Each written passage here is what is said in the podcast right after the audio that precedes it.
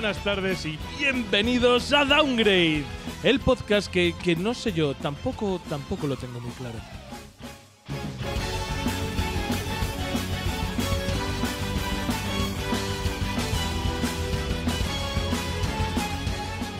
El programa de hoy, el programa este que es el de septiembre, Vamos a llamarlo el noveno. este es el... vale, a partir de este es ahora el- deberíamos ponerles números y no meses. Correcto. En el programa de septiembre que se graba el 15 de octubre desde Guadalix de la Sierra. Tengo conmigo a gente maravillosa para hacerlo. Tengo esto- pero esto esto es un esto es como un concierto de Paulina Rubio de la de gente que hay aquí. O sea, esto está llenísimo. Está Rafael. ¿Qué tal? ¿Cómo estáis? Muy bien, ¿y tú? Muy bien, muy contento de volver, ¿eh? Ya ves, ya ves, ya ves, te echábamos muchísimo de menos. Está César también. Muy buenas tardes, noches. ¿Qué has comido? Un yogur No, hombre, no. ¿Solo? y unos triskis. Y unos trisques que he traído yo, pero ¿por qué comido un yogur? Porque hay veces que hay que hacer dieta y que no, todos, no se puede comer todos los días. Ni yo. Está, esa, esa dieta está mal, la dieta mal. Y también un servidor de ustedes, Héctor González Camba. Y esta es toda la plantilla que hay hoy. Vamos, a, vamos allá porque despega Downgrade.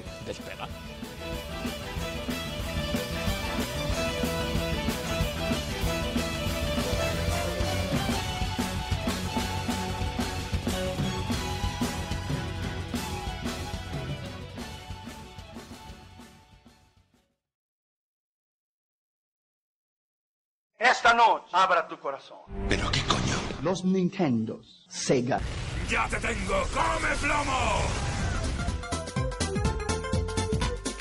Estás escuchando Downgrade, el podcast de videojuegos hecho por gente mayor que se emocionan como niños.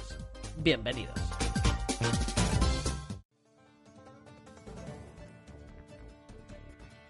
Noticias.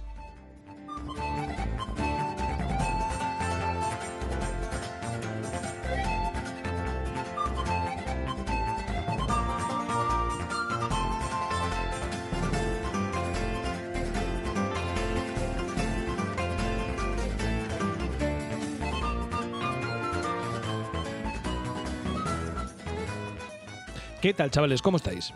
Muy bien. ¿Os habéis fijado qué dulce ironía? Que al principio dije que éramos muchísimos, pero es que somos solo tres. Lo estás explicando. Es que manejo, eh, yo es que, es que manejo unos registros de sarcasmo e ironía muy difíciles de. Cuando has dicho lo de Paul- Paulina Rubio, esperaba que hubiera aquí más alcohol y más drogas. Ya es verdad. Y Es digo, verdad, va por ahí. Joder, estamos preocupantemente sobres para ser un concierto de Paulina Rubio. Hablando de mujeres cantantes que se drogan mogollón. ¿Habéis visto cómo está Maya Montero?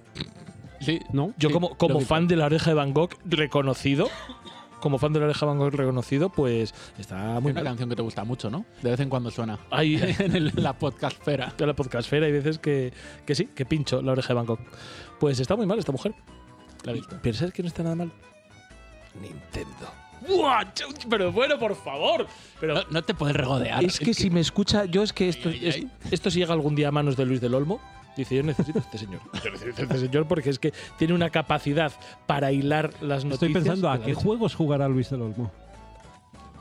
Es, pues- el, es el número uno del Warzone. Sí, Alguno, eh, alguno de, de gente con el SARM. ¿Eh? Síndrome del anciano rico maricón. Gracias, David Suárez, por todo. Estoy viendo si tengo aquí. Ay, ay, ay. Nintendos. Sí, los, nin- los Nintendos. Vale, vamos a hablar. Lo primero que vamos a hacer es hablar de Nintendo, porque ha habido un Nintendo Direct. Y ha habido un Nintendo Direct que no ha estado mal. Ha ¿No? estado bien, yo creo. Que no está mal, ya, pero es que el nivel es muy bajo. Ya, el de los directs de Nintendo y por fin, bueno, pues han mostrado cosas que la gente quería ver y vamos a comentarlas. Vamos a empezar con por lo gordo, que soy yo. Vamos a empezar por lo gordo, que es la secuela de The Legend of Zelda Breath of the Wild. Ya tiene Hostia, nombre pe- y perdón, fecha. perdón. Pensaba que ibas a hablar de otra cosa. Perdón por la interrupción. No, no, no, no, voy a empezar con esto ya. Empezar sí, con sí. esto ya. Y será The Legend of Zelda Tears of Kingdom.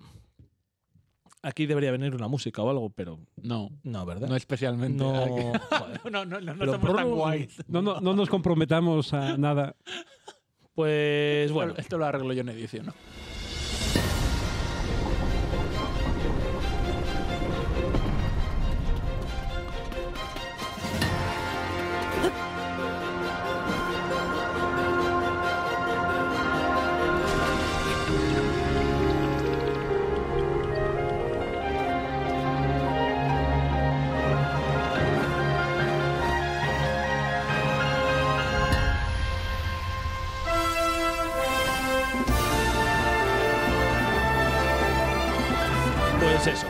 12 de mayo de 2023. Parece que este juego existe. No, pero es que es una de estas, de estas curiosidades en las que eh, me atrevería a decir que tiene un desarrollo tormentoso por detrás, pero no ha habido filtraciones de estudios desapareciendo, eh, grandes peleas. No sé si sabéis a lo que me refiero, que esto suele ser bastante habitual. en- Hombre, lo que ha en habido, ha habido una tardanza, viene muy tarde, ¿no? Viene tardísimo, viene tardísimo. Y yo espero que de verdad esa tardanza venga a optimizar el motor que ya hicieron para Breath of the Wild. Ahora que solamente va a salir en Switch, para que se vea mejor en Switch, no tenga esos problemas de rendimiento que necesitaba parches. Yo lo que he visto en el tráiler lo he visto muy decente. De gráficos, y más que de gráficos, que todos sabemos Switch. lo que es, todos los, sabemos lo que es una Switch. Claro. Y lo que es Eh, el Zelda, o sea, lo has visto decente porque ha mejorado con respecto al Zelda. ha pero el mejorado Zelda es un juego al que- tecnológicamente. Claro, pero el Zelda es un juego al que no nunca dijimos, wow, vaya graficazos que tiene. Bueno, eso, eso, eso es una técnica de, de Nintendo revenido. Claro, Perdona que sea yo entonces que lo diga. es muy, De- es de muy fácil. Por- porque anda que no presumimos Ah, los pues, Nintenderos en 1996 con los gráficos de. No, no, me refiero al Breath of the Wild. O sea, cuando salió el Breath of the Wild, bueno, estaba bien, pero limitadito y decíamos, bueno, es lo que hay en Sí, sí, consola. sí, sí. O Ha sea, pa- para Wii U. para la plataforma, para la plataforma en la que está, me parece. Pues ahora es muy, mejor y muy ya está. Pero es que al Zelda no le pido nada. Simplemente que sea más de lo mismo y que pongan alguna bueno, cosita yo, nueva. yo por ser Nintendo quien es, le pediría Y una mira, máquina mejor. Y ¿eh? que no se rompan las armas. Digo al que Zelda, eso digo al se he Zelda. leído de ello hasta Mapi. El Sí. puto bicho este de televisión española. Con toda la razón. Bueno, porque es una gilipollas. Y porque esto, tontos, lo estáis pagando con vuestros impuestos. No como yo, que tributo en Andorra. Por el dinero de pocas, que es que me da muchísimo dinero a mí esto. Eh, fuera de esto, no hay absolutamente nada que contar. El Direct. no dice nada, no dice nada, simplemente vemos a, a Link saltar, tirarse al vacío, ponerse en una especie de planeador.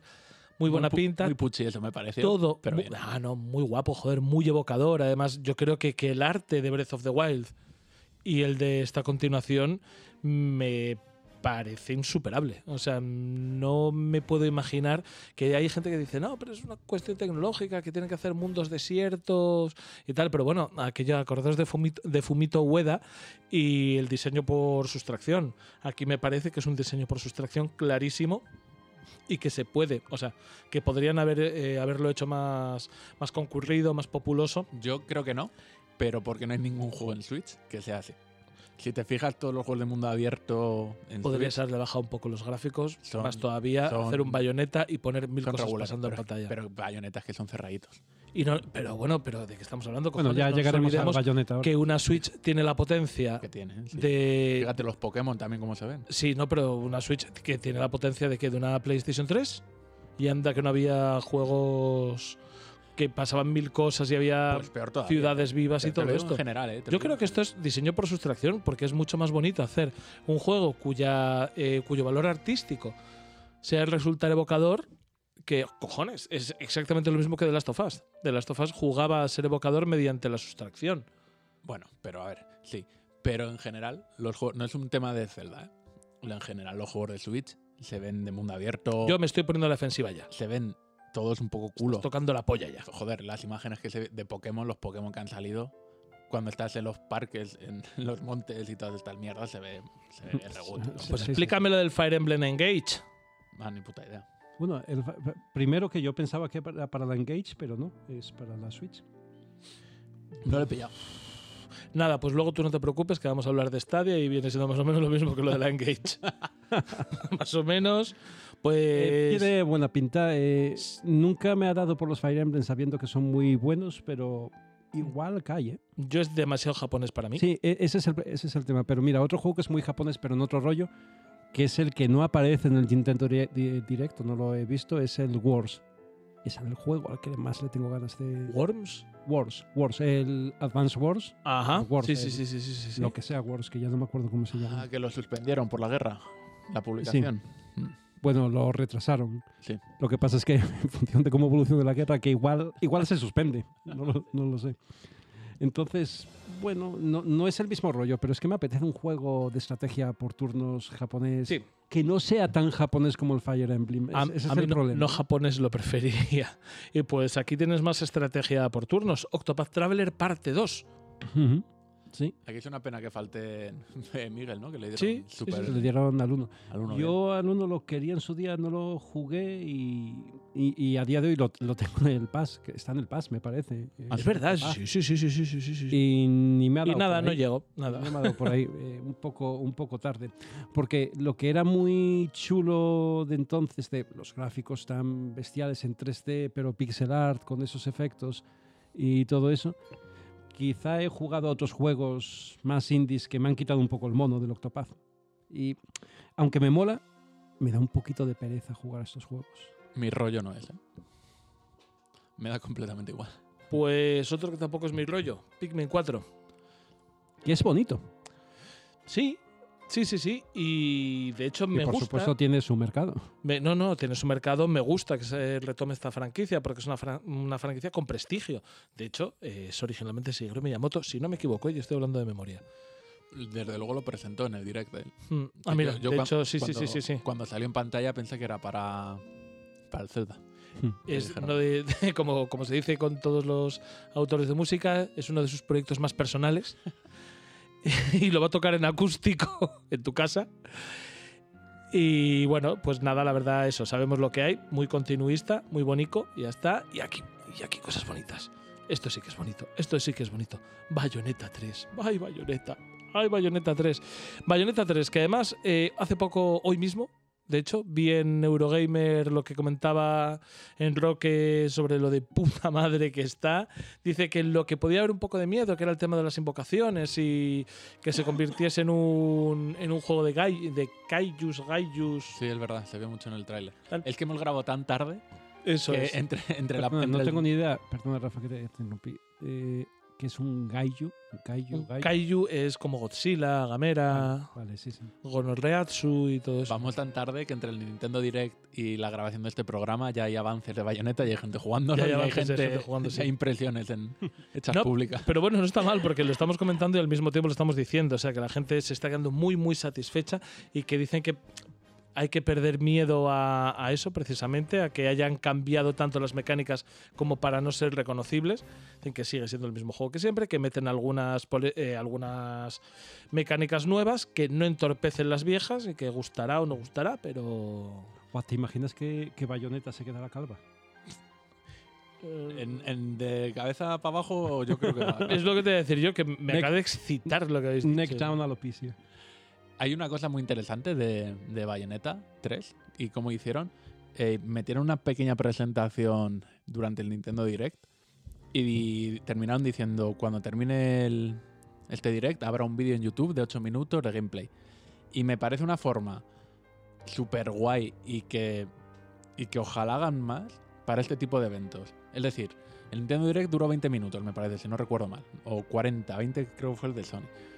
O sea, que eh, eventos muy cortitos y que luego en paralelo te digan y aquí tenéis todos, todos los enlaces a todos estos vídeos donde a lo mejor en no en todos los juegos, pero sí en algunos de ellos se entra en profundidad. Sí, sí, porque es que un, Y así el, el evento no dura cuatro horas de aburrimiento. un evento o- cuatro horas o tres o incluso dos, eh, como no te interesen cuatro o cinco es. juegos, Eso es.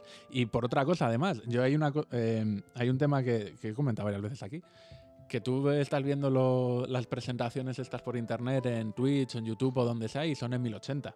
ujú, Y en Nintendo pasa menos, pero en Sony o en Microsoft, de repente no es lo mismo ver el directo que va a 1080, pues a lo mejor un poco regulero, que cuando de repente ves el vídeo en 4K y dices, joder, eh, estoy viendo otro juego. Y encima la codificación culo de YouTube. Es que ni en 4K aguanta bien con lo que luego llegas a ver en tu casa, ¿eh? Pero bueno, que si hacen un evento corto y presentan ciertos juegos y de algunos en particular dicen, y ahora para más detalles, eh, según termine este evento tenéis todo esto. Y pueden durar 10 minutos, 15, 4, pero para no alargarlo y verlo, sobre todo en la calidad mejor que lo que es en el directo. Claro. A mí me parece bastante buena idea y bastante chulo.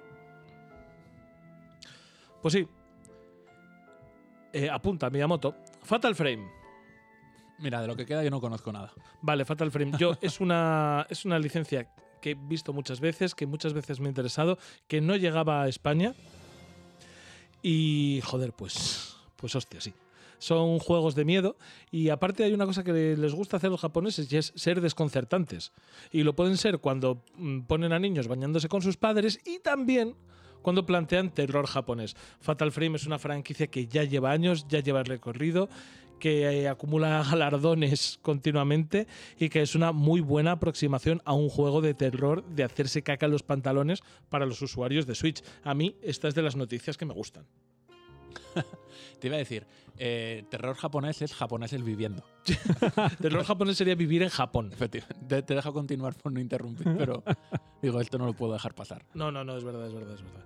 Bueno, a mí no me llama ese juego, pero A mí me gusta, a ver, yo es que al final me pasa una cosa con, con Switch, que yo al final al tener más plataformas y tener todas una oferta muy amplia, la Switch es la que menos utilizo. La Switch la utilizo para juegos de Nintendo, pero yo, este, este tipo de anuncios son los que me gustan porque si yo me y tuviese... sobre todo ahora que tomas más fibra Sí, y que no te la llevas al baño. Eso es. Eh, lo que pasa es que el, el tema es que yo, si. Lo que me doy cuenta muchas veces cuando veo esto es que yo he elegido pues que mi plataforma principal sea la Xbox Series X, pero me doy cuenta de que es perfectamente posible tener una vida, una, vida sexual satisfactoria con disfunción eréctil. Eso quiero decir, que puedes tener, jugar a videojuegos guays, a títulos buenos y tener una vida videojueguil satisfactoria con una disfunción eréctil que es la Nintendo Switch. O sea, que te quiero decir que se deja jugar ¿eh? y que además eh, esto se hablará de ello dentro de unos años, como nos reímos mucho en su momento de Wii, pero terminó teniendo un catálogo bastante potente en cuanto a opciones porque tenía un poquito de todo y Switch va muy por ese camino. Switch tiene de todo un poco ¿eh? a día de hoy. Yo este, en- con este direct, la conclusión que, que saco es que tiene un montón de títulos exclusivos que están bien, lo que pasa que en general no son para nosotros, para, el- para los componentes de este podcast. Y muchas veces le damos muchos palos por eso. Pero, pero joder, luego empiezas a echar los Fire Emblem, el Pikmin. Sí. En Zelda ya empezamos a entrar más, en Bayonetta también, pero es que llevamos un montón de direct. Algunos muy reguleros, pero es verdad que en otros tantos, el Xenoblade 3, por ejemplo, es otro exclusivo. Ahí Puedes, está. puedes vivir perfectamente, o sea, fuera de, de los, de los símiles que he hecho con la vida sexual, puedes vivir perfectamente el mundo de los videojuegos desde una Switch y lo están demostrando poco a poco, ¿eh? Y me parece que a día de hoy, si tuviese que... Yo es que al final, como no viajo, como en casa eh, juego, o sea, como no util- la utilizo en modo portátil, al final, joder, es lo de siempre. Yo como lo utilizo solamente en modo portátil, como lo utilizo solo en modo dock y tengo una tele 4K, pues prefiero tirar de la Series X. Hombre, claro. Entonces por eso todos los ju- juegos que son multiplataforma y tal, al final termino tirando a la Series X. Donde es más cómodo, claro. Pero yo si tuviese que ceñirme una portátil, yo creo que Bueno, Switch la Hombre, portátil. es que es una- la bueno, portátil. la portátil. La vamos, Bueno, ahora con el, la de Steam. sí, Sí, sí, pero no, digo la con portátil la- porque es que funciona muy y con bien. las movidas de Es que Nvidia está muy bien pensado. esto. Eh, es una con- consola, es la consola japonesa. Sí, Entonces, es- eso es quizá lo que hace que la veamos un poco con una perspectiva así un poco oblicua, ¿no? Pero eh, eh, antes hiciste un comentario cuando hablaste del catálogo, ya, va, ya empieza a tener un catálogo potente. ¿No os da la impresión de que, bueno, potente o, o consistente, ¿no? Eh, hecho, decente. voy, voy a utilizar el término solvente, que Solvente, es sí. cómodo. ¿No os da la impresión de que el ciclo de vida de la Switch y el cómo crece su catálogo es más el rollo de las consolas de hace tres generaciones, cuatro generaciones? Me, me refiero a eh, Mega Drive, eh, Dreamcast, Sí, la sí, primera PlayStation, ¿no? sí. Eh, poco a poco eh, sale con unos juegos, no, no, no fue un mal catálogo de salida, van creando los juegos y tal. En las otras consolas la industria ha avanzado muchísimo y ahora hay tantísimos juegos que, que, que, que ni te ilu- ilusionas por juegos que antes te fliparían, ¿no? No, pero es que pues además, parece, parece como que la Switch estuviera en, en otro universo aparte, como si estuviera 15 años o ve- 20, 20 años y o siguen, 25 y años. siguen atrás. funcionando los dobles A y cosas por el estilo, que me parece muy válido. Modelos muy, muy válidos. Eh, luego también te llegan estas mierdas. Eh, Crisis Core, Final Fantasy VII. Final Fantasy, perezote. Eh, lo que pasa es que es una remasterización del clásico de PSP. Bueno, que también va a ir a PS5, series. No sé si fue aquí. En, es que ya ha pasado tanto tiempo que me confundo. ¿No sacaron aquí un montón de juegos de, de- de granjas? Fue en el Nintendo Direct. Sí, sí, sí, sí, sí. que sí. yo estaba flipando. O sea, igual que en, en los de Play, creo que eran los de Play, no hacía más que sacar juegos de terror en el espacio. Granjas y violencia. Ahora- pero, ahora, pero ahora me hizo mucha gracia uno, no recuerdo cuál, que era una mezcla entre Final Fantasy y granjas. Dije, pero o sea, esto ya es locurote. Es mi, mi juego soñado, la verdad. Me encantan los juegos de granjas. Resident Evil Village, Resident Evil 2, Resident Evil 3 y Resident Evil 7 Cloud Version. ¿Eso que es un crossover con el Final Fantasy? Sí, porque juegan contra Cloud. Ay, Dios. Pues muy bien esto, muy bien. ¿Qué queréis que os diga? Eso también me parece bastante, bastante potente. Bueno, Eh, a ver, eh, eh, Cloud Version. Sí, sí, sí. Perfecto. Pues ya está. Pues como no puedes jugar de otra manera, lo juegas en cloud. Otro eso- indicio más de que el futuro es, está en la nube. Sí, sí, sí. para algunos. Para algunos. It Takes Two, Sifu y Tunic. Madre mía, qué juegazo el Sifu. Es que veis, eso es a lo que me refiero. Que igual juegas un poco más tarde y tal, pero es que, coño, Y un poco peor. y un poco. Va, al Sifu no vas a jugar peor. No. Que en Play 4, sinceramente. Kirby's Return to Dreamland Deluxe. Y los juegos de granjas, de los que no voy a hablar, pues porque prefiero no hablar de lo que no sé. Te has saltado uno, Héctor, no sé si conscientemente. Cabe la posibilidad. El GoldenEye 007. Uh, me he negado a hablar de ello.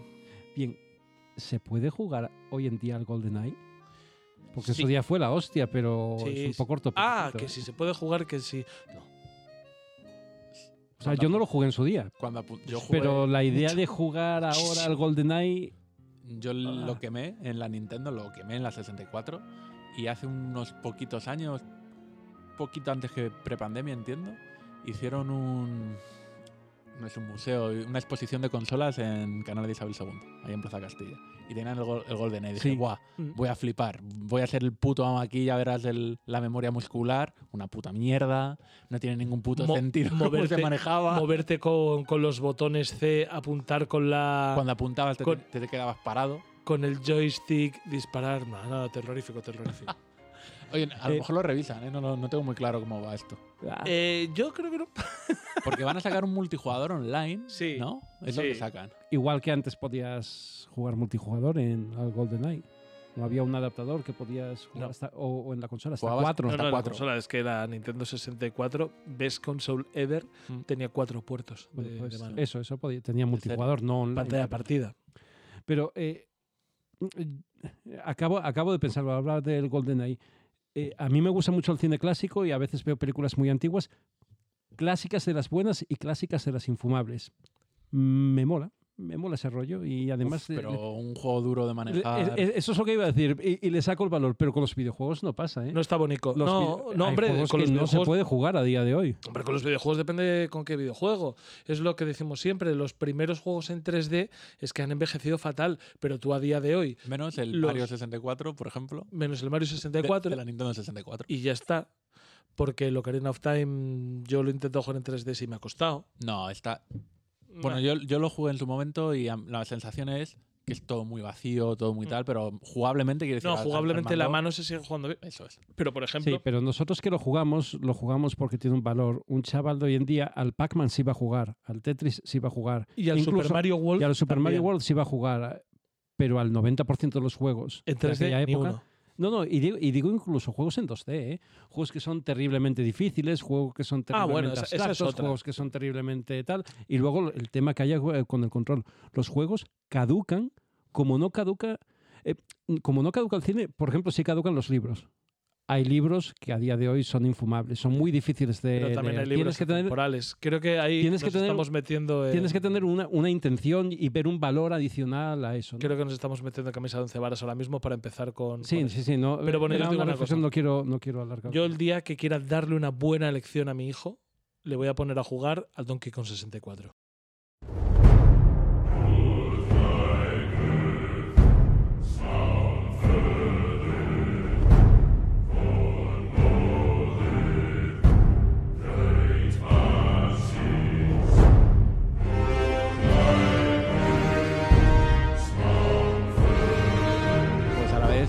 Bueno, el mismo día, de hecho, fue que, que fue el Nintendo Direct por la tarde.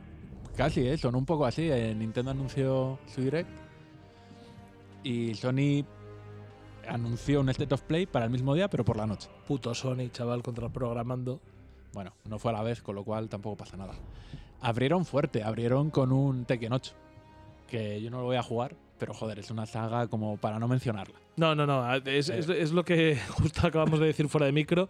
Estas cosas que da igual. A nadie le gustan de nosotros, nadie lo va a jugar de nosotros. Pero estar en un programa de videojuegos y de videojuegos y no mencionar un Tekken 8, pues estaría feo. Estaría muy feo. Y, es impresionante. ¿eh? Sí, el se ve de puta madre. Dicen que no es, no es gameplay, pero que es hecho con el motor del juego.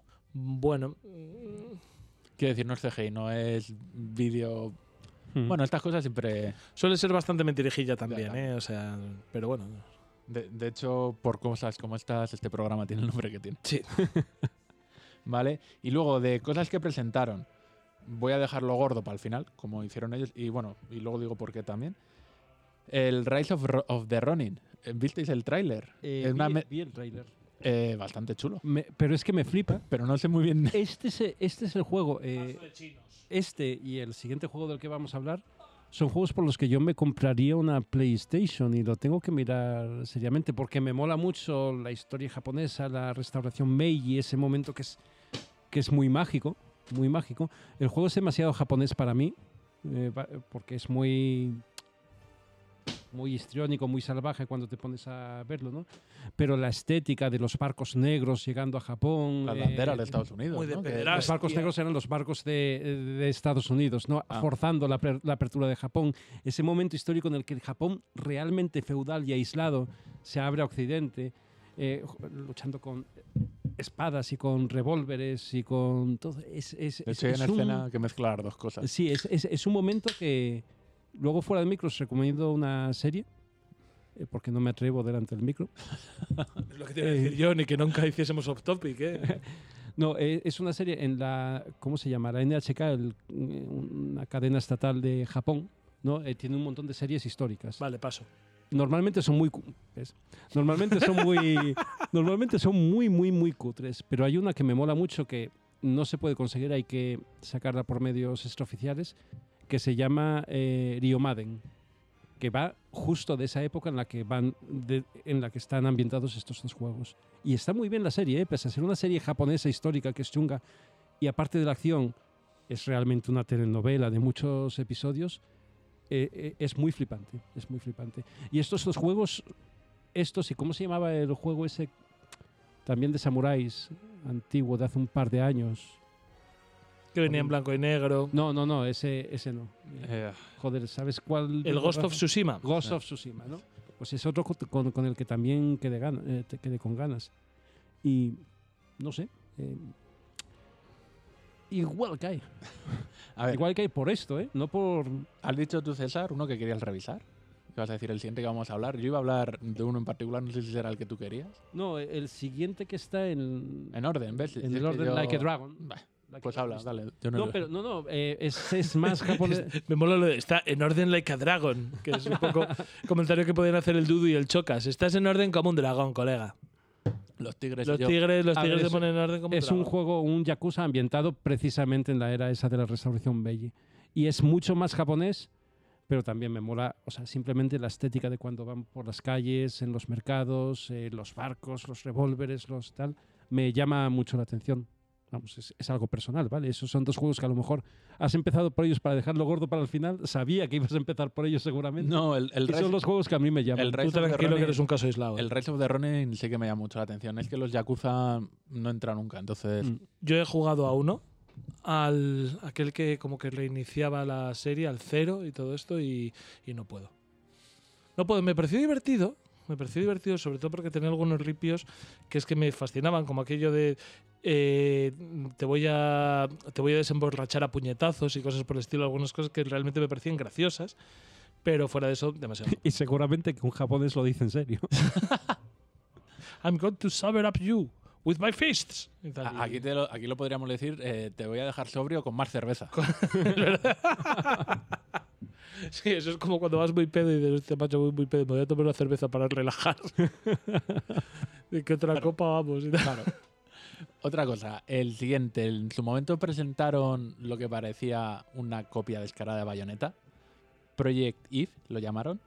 Y bueno, ya el nombre oficial parece ser que es Stellar Blade. Y tiene muy buena pinta, pero ya me parece una copia no solo de Bayonetta, sino de Platinum. O sea, ya a chorra sacada. Les da igual. El combate, bueno, es un hack and slash, es muy espectacular. Que la protagonista sea fem- femenina, seguramente también por eso nos recuerda tanto a Bayonetta, pero en los movimientos, un poco la sensualidad y tal. Pero es que durante el tráiler, tío, le pusieron una música rollo Nier Automata que dije en Platinum se tienen que estar tirando de los pelos. Joder, macho, es Diciendo, que pero desde luego están cogiendo haces- todo, o sea, como Y le de- cambiaron el nombre de Projective tío, porque Projective, No sé. o sea, ahora me suena de una serie famosa de, Había un videojuego famoso, ¿no? Bueno, el Live Online o, o la, o la Sagrada Biblia. claro. Esto es muy desagradable. O sea, que tú haces un juego copiando a Platinum y enseguida te acusan de copiar a Platinum, macho. Es que yo no. Pero además en- con diferentes juegos. Ahora tiene pintaza, ¿eh? Bueno, pintaza sí. Yo creo que sí, tiene, tiene Sí, muy sí, buena sí, sí, pinta. No, el- no- el no tiene por qué salir mal, ¿eh? Porque es un ripio. Y de las cosas que presentaron, bueno, hicieron varias historias también de, de realidad virtual.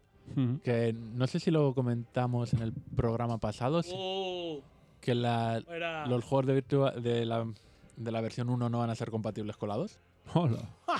Bueno, pues, Hostia, el Wicasco, macho.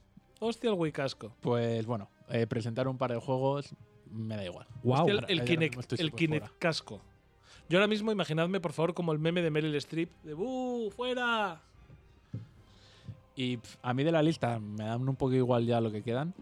Y voy a con lo que cerraron, que es lo gordo, que es el God of War. Eso sí que es gordo. Eso sí que es gordo. Que lo voy a mencionar, pero tengo que decir que cerré los ojos durante el tráiler porque no quiero ver nada. Quiero que venga la sorpresa. Estaba así delante de la pantalla. Excelente, excelente periodista eres, ¿eh, Rafael? Yo que es que soy no haces eso yo, porque yo soy periodista. Claro, yo es que no soy periodista. Bueno, de hecho, en el Yo soy- artículo de Vandal te avisan. eh, te avisan de que hay spoilers si no Bueno, quieres. No, no, de hecho en el artículo de Vandal cogen y dicen, lo siento, es que no podemos eh, hacer ningún comentario porque no lo hemos visto, que no es lo que hemos. Creo que es un, es un tráiler de la historia y creo que hay- la gente que lo ha visto, yo a todo el mundo le escucho decir, he visto más de lo que querría. Que ojo, que a lo mejor luego hay mucha a lo mejor sorpresa. eran penes. A lo mejor es que luego hay mucha más sorpresa de lo que se vio, pero a mí, o sea, yo creo que hice bien, dejando de mirar, porque tengo muchas ganas. La única duda que tengo es con toda la situación que está Play 5 para vender, que yo quería pasar a Play 5 con este juego, a ver que me dejen, ¿eh? Porque Eh, entre lo poco que estoy jugando ahora y como me tenga, o sea, lo que no voy a hacer es comprarme un pack de y Play, menos jugarás. God of War y mierdas, por ahí no voy a entrar. O sea, un pack Play 5, God of War, Pues te vas a comer la mierda, ¿eh? pues el tema es que sale para Play 4 también. Pues... Entonces, pues, ah, eh, hay varias cosas ahí que. Yo es que igual estoy exactamente igual que tú. Yo igual no paso por el aro y. Solo que, joder, yo es que tengo una Play 4 normal. Ya. Es que puede despegar con el. Yo tengo la Pro y ya sonaba, Es ¿eh? que tú tienes la Pro. eh. Pero ya sonaba. Lo único que a lo mejor entro es con un mando. O sea, si son dos mandos, me lo pienso. Pero como metan mierdas, no voy, ¿eh? O sea, Ah, paso, Ah, paso a hacer que el el pack primo. venga con dos Claro, Yo o sea, lo, único, consola. lo único que les aceptaría a día de hoy sería un pack de. Es que dos mandos para qué, para jugar con mi hijo de dos No. años y medio. No, no, No. Lo único que les aceptaría es una de las que no tienen ranura para, Uf, yo eso sí que no, ¿eh? para DVD, hombre, de, de cabeza. Porque se lo podéis comprar de la Store, que es una mierda.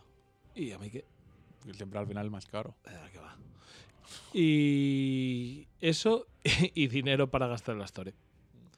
Es lo único que, Ah, bueno, que yo sí. podría tragar. ¿Cuál- ¿Por cuánto está, por curiosidad, la Play 5? La subieron de precio a 550. Son así de majos. En 550 está Pero a mí no me preocupan. A ver, tampoco quiero que suene esto a, a que voy por ahí así con los billetes. Que hay que es radiofónico, ¿eh? Hacer este gesto. Y volverlo a repetir. Y volver a repetir. A ver, no suena porque si no tienes la Play 5 un año después de su lanzamiento, pues. Dos. No, o pero que dos. te quiero decir que años. 550 euros me parece asumible para comprarme una PlayStation 5. Yo que quiero tener todas las consolas de nueva generación, todas las generaciones. Eh, pero es que no. Y además, es que ya si alguna persona, si alguna persona tiene los huevos de escuchar este programa de manera fiel, eh, sabrá lo que, a lo que yo me refiero. Que yo normalmente digo que el día que entre en una tienda y la tengan, me la compro. Pero es que nunca la he encontrado por menos de 750 porque empiezan a meter mierdas y además meten mierdas que no me importan. Correcto. Porque alguna, bueno, te mete el Miles Morales, pero un segundo mando, que para qué lo quiero yo. O te meten el Gran Turismo 5, que como no lo han vendido. Es que tienen precio de tarjeta gráfica. Que sí, sí, y, y- y para una consola que va a ser mi consola terciaria, porque creo que todavía le daré más a la Switch que a la, que a la Play. Es. Joder. Mm, Esos juegos que dije yo salen para PS4 también. Es que dije igual que hay una PlayStation. Bueno, Igual se venden Eh, a peso las PlayStation 4 a día de hoy, ¿eh? O sea, no, no lo sé. Pero, pero una PS5 para jugar a dos juegos o tres, pues, pillarla, pues. No, pero jugarla bien, coño. Yo, yo no. Bueno, Pero es que no juego a la Xbox, juego casi todo en PC. Entonces. Ya. Pero me fastidia. Hay muchos juegos que me, muy grandes que me he perdido. Por, Bueno, pues dos años después los juegos de Play están en PC. Que eso es todo lo de los temas Claro. que para el God of War estoy un poco... A ver, o sea, quiero decir, ahora mismo estoy Sí. jugando muy poquito. pero yo hay, hay un. En. Lo que pasa es que dentro de dos años a lo mejor tienes que comprar una tarjeta gráfica y a lo mejor es. Hay, hay un comentario que hace Yoyo cuando está aquí que me parece muy interesante y es, y es por y es por por ser un verdadero entusiasma eh, entusiasma entusiasta de esto de los videojuegos. Y es que Entusiasma suena a nombre de juego japonés. Sí, el entusiasma. Pero de, de juego, no, de, de PlayStation Studios. El entusiasma es un juego de crear tus propios mundos. Ya está. Eh, cerramos el topic aquí. Que, que como dice yo, yo muchas veces, ah, yo reconozco que soy un verdadero entusiasta de los videojuegos, me encantan los videojuegos y hay muchas cosas que quiero vivir la ola. Mm. O sea, quiero coger que me llegue de salida, ponerme nervioso con cuando llega, ver a la gente por Twitter, me ha, me ha llegado ya, me lo ha traído ya el...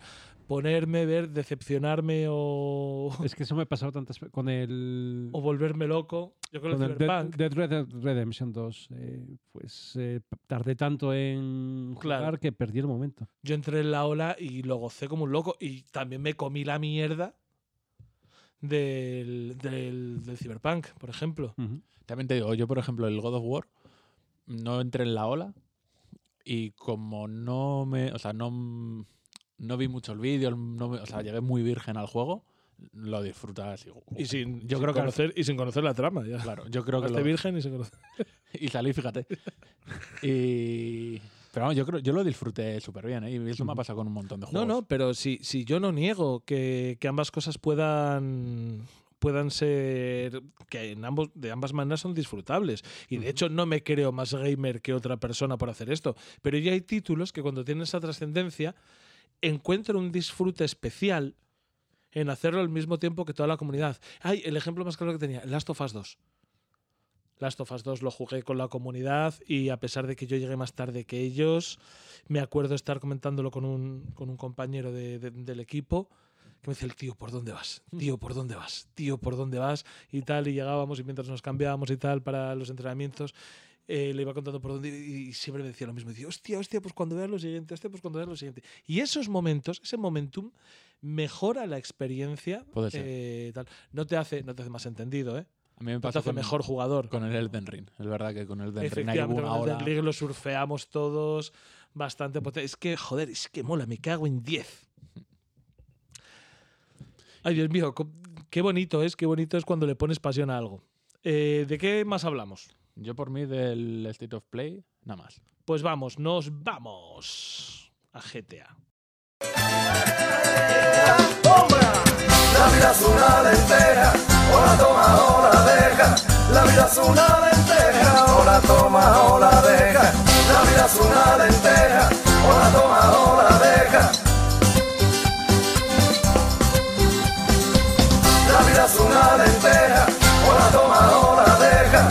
Vida es una lenteja, toma deja. La vida es una lenteja, toma deja. Yo de lo que tenía muchísimas ganas, chicos, de lo que tenía muchísimas ganas es de volver a Vice City. Vice City siempre me pareció la mejor encarnación de, de, de la saga GTA. Incluso más que Liberty City, ¿eh? Siempre me pareció que el rollo Miami en los 80 le pegaba que te mueres. Sí. Y a mí esta filtración, esta filtración me, me, ha, me ha hecho muchísima ilusión. La idea de volver a vivir un poco aquella historia tan a lo Scarface que nos propuso la primera vez, pues la verdad es que me vuelve loco. Además, vengo de jugar al GTA Online, con lo cual yo cuando he visto estos vídeos, yo ya no sabía cómo podía gustarme más lo que veía. Pero la cuestión ya no es hablar de lo que te ha gustado, no, es de las filtraciones. Porque se ha filtrado material del GTA 6 y no ha sido desmentida. Con lo cual Bueno, ya sabemos todo cómo lo contrario. Eh, Todo lo contrario, Claro. efectivamente. De hecho, ha sido confirmado como material oficial del Desde juego. el día uno, vaya. Todo lo contrario, ha sido mentira. Eh, no, se tardó un poquito, se tardó un poquito, se tardó un poquito, que de hecho lo que la primera vez que se dio como como cierta la información fue cuando la desmintió Rockstar, que era lo más fácil del mundo. Entonces ahí luego prepararon un poco más comunicado y esto la verdad es que es, pues, es muy guay. Es un verdadero GTA ambientado en Vice City con una build de 2019 que la gente ya decía, ay, Me da qué mal se ve. Me dan mucha pereza esas discusiones. Sí, a mí Sobre esas- todo de Twitter, porque es que son discusiones de gente anónima que de repente dice, yo es que soy experto en esto, hacedme caso. Y a lo mejor eres un... No, y luego de- el gesto de otras personas, de, de otras editoriales, de eh, soltar un poco Bueno, Twitter, fotos de los prototipos, de las early builds y todo aquello. Hombre, que estuvo bien. Que te quiero decir que esto, joder, me cago en la puta. Lo mismo que os lo decía antes, también os lo digo ahora. Le das salsilla al mundo del videojuego. Vivir estas polémicas es guay. Y es, es una pena no haber visto a Tommy Versetti. que por cierto, se ha muerto el Rey Liotta. Ah, sí. Sí, pero no hoy. No, no, no, pero. Se ha muerto eh, el de Harry Potter, el... Ah, Hagrid, sí, es verdad. No, pero se ha muerto el Rey Liotta. eh, Es que yo. Ah, no, pero murió hace meses. Sí, y, y ahora sale su, película su película póstuma, Cocaine Bear, de un oso que coge un cargamento de cocaína que se le escapa Pero a un basado en narcotraficante. hechos reales. Y sí, sí, basado en hechos reales. y se lanza en una espiral de asesinatos brutales. No, un oso no, puesto como serio. un diablo. ¿Y, y de quién nace Rey Liotta? No me lo digas. ¿Y de qué murió? Pues no lo sabemos. Hacía la captura de movimiento de Sandy Serkins, puesto como un perro. Eh, pero bueno, fuera de este off topic, que eso es que me acuerdo de Ray Liotta por, por Vice City, que es quien interpretaba a Tommy Versetti. Y bueno, eso, pues vemos una pareja de ladrones como protagonistas, que podían parecer Bonnie y Clyde, la presencia de una mujer latina como primera que me recuerda- de la serie. A mí que me recuerda esa, no sé cómo se llamaban, pero en la película de Pulp Fiction, ¿os acordáis que había una pareja también, eh, salen en la escena al Sí, final? con eh, el- Hello Honey Bunny, Hello Pumpkin. Eso es. Honey Bunny y Pumpkin, sí. Ese es el rollo que me recordó. Mm, pues bueno, ha habido, ha habido un leak que le vamos a hacer cada vez es más habitual que de vez en cuando pasen estas cosas. Es que del juego no se puede sacar nada, ninguna conclusión acerca de los gráficos, de mecánicas, Que absolutamente Bueno, nada. de, man- eh, que es un GTA, que va a ser- que es un GTA, va a seguir en la misma línea, pero me acuerdo que hace un programa o dos programas hablamos de, de- de- del personaje femenino del GTA, ¿no? Si iban a poner un arquetipo. Hmm. eh, Yo es que creo, de, de esta gente es que me fío muchísimo. Sé que lo van a hacer con, con cuidado, con tacto y que, y que les va a funcionar. Porque cuando tienes tanto tiempo y tantos buenos profesionales, difícil es que salga pues mal. a eso, una eh, cosa es- eh, a eso iba en lo que no en lo que no he visto, porque no se ve nada. No ha habido nada que me asustara. ¿eh? No, no, pero que te va a asustar. Que, que- que una cosa es eh, cómo trates a tus empleados dentro del estudio y otra cosa es lo que reflejes en el videojuego. Sí, sí, sí. Ah, no, ah, Que por Dios. que eso Rock- Rockstar también.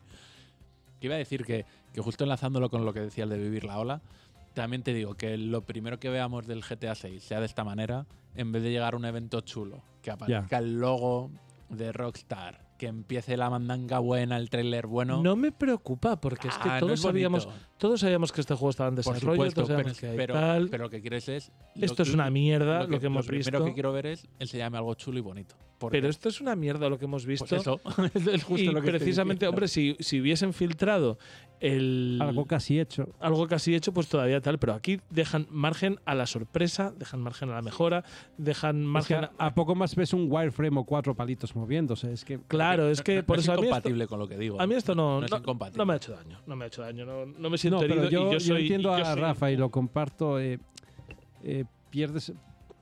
eh, hace que cuando vayamos, cuando vayan a hacer el lanzamiento, vamos a estar intentando compararlo con lo que ya hemos visto. Vamos a estar elucubrando durante meses, años, Sí, porque esto va para largo. etcétera. Pero bueno, eh, para mí es, es un accidente, no como el accidente del Cyberpunk que anunciaron 20 años antes el juego, te enseñaron cosas y luego, pues, prefiero este leak a un leak oficial de, de la al consola. señor, por cierto, lo han detenido. A ver, y que me cuente, eh, ¿A por quién? favor, esto Ah, sí, al que es que yo este. lo perdí. Y por favor, contadme lo de la estafa y todo esto. Sí, esto ya se me ha olvidado porque otra vez ha pasado mucho tiempo. Yo tengo muy mala memoria. Pero durante. eh, cuando pasó esto, no solo, no solo se filtró o filtraron, creo que fueron decenas de vídeos muy cortitos, Sí, sí, Ujú, muy sí. cortitos, decían que habían robado también el código fuente Código Mm, fuente. Del 5 y del. del 5 y del 6. Con Line. Entonces, empezó como alguien se hizo pasar por el hacker, engañó, y parece ser, pues claro, todo esto es información de Twitter, que sabemos cómo es, ¿no? Parece ser que alguien engañó a otro alguien, alguien se hizo pasar por el hacker Sí, para- y pidiendo dinero. pidiendo dinero y alguien pagó 100 mil dólares, que obviamente por nada, porque la persona que decía que era el hacker y que iba a vender por 100 mil dólares el código Y fuente, le digo, te doy mi palabra de que no voy a liquear nada. claro. No No, no, tengo- te, te doy mi palabra que soy el hacker y te voy a, y cuando tú me des 100 mil dólares, te voy a dar el código fuente del juego. Que yo me imagino que el que lo compró era Ubisoft o CD Projekt. o- vamos, no, no lo descarto. No creo que fuera Mancio Nada. Ortega, o sea, tiene que ser alguien Claro, o que sea, le interese. Claro. Era el Pegasus, era Pedro Sánchez. ¿eh? Perro Sánchez. No meterse con Perro Sánchez, que me está dando la paguita que no veas. Como oigan este programa no solo la crítica a mi presidente, os mato. Y bueno, pues eso, eso estuvo divertido también, por lo menos. que Esto es lo de siempre. ¿Es verdad? No lo sé. ¿Me he reído? Sí. Sí, Me vale. eso es. me vale. Si no ne vero trovato. Correcto.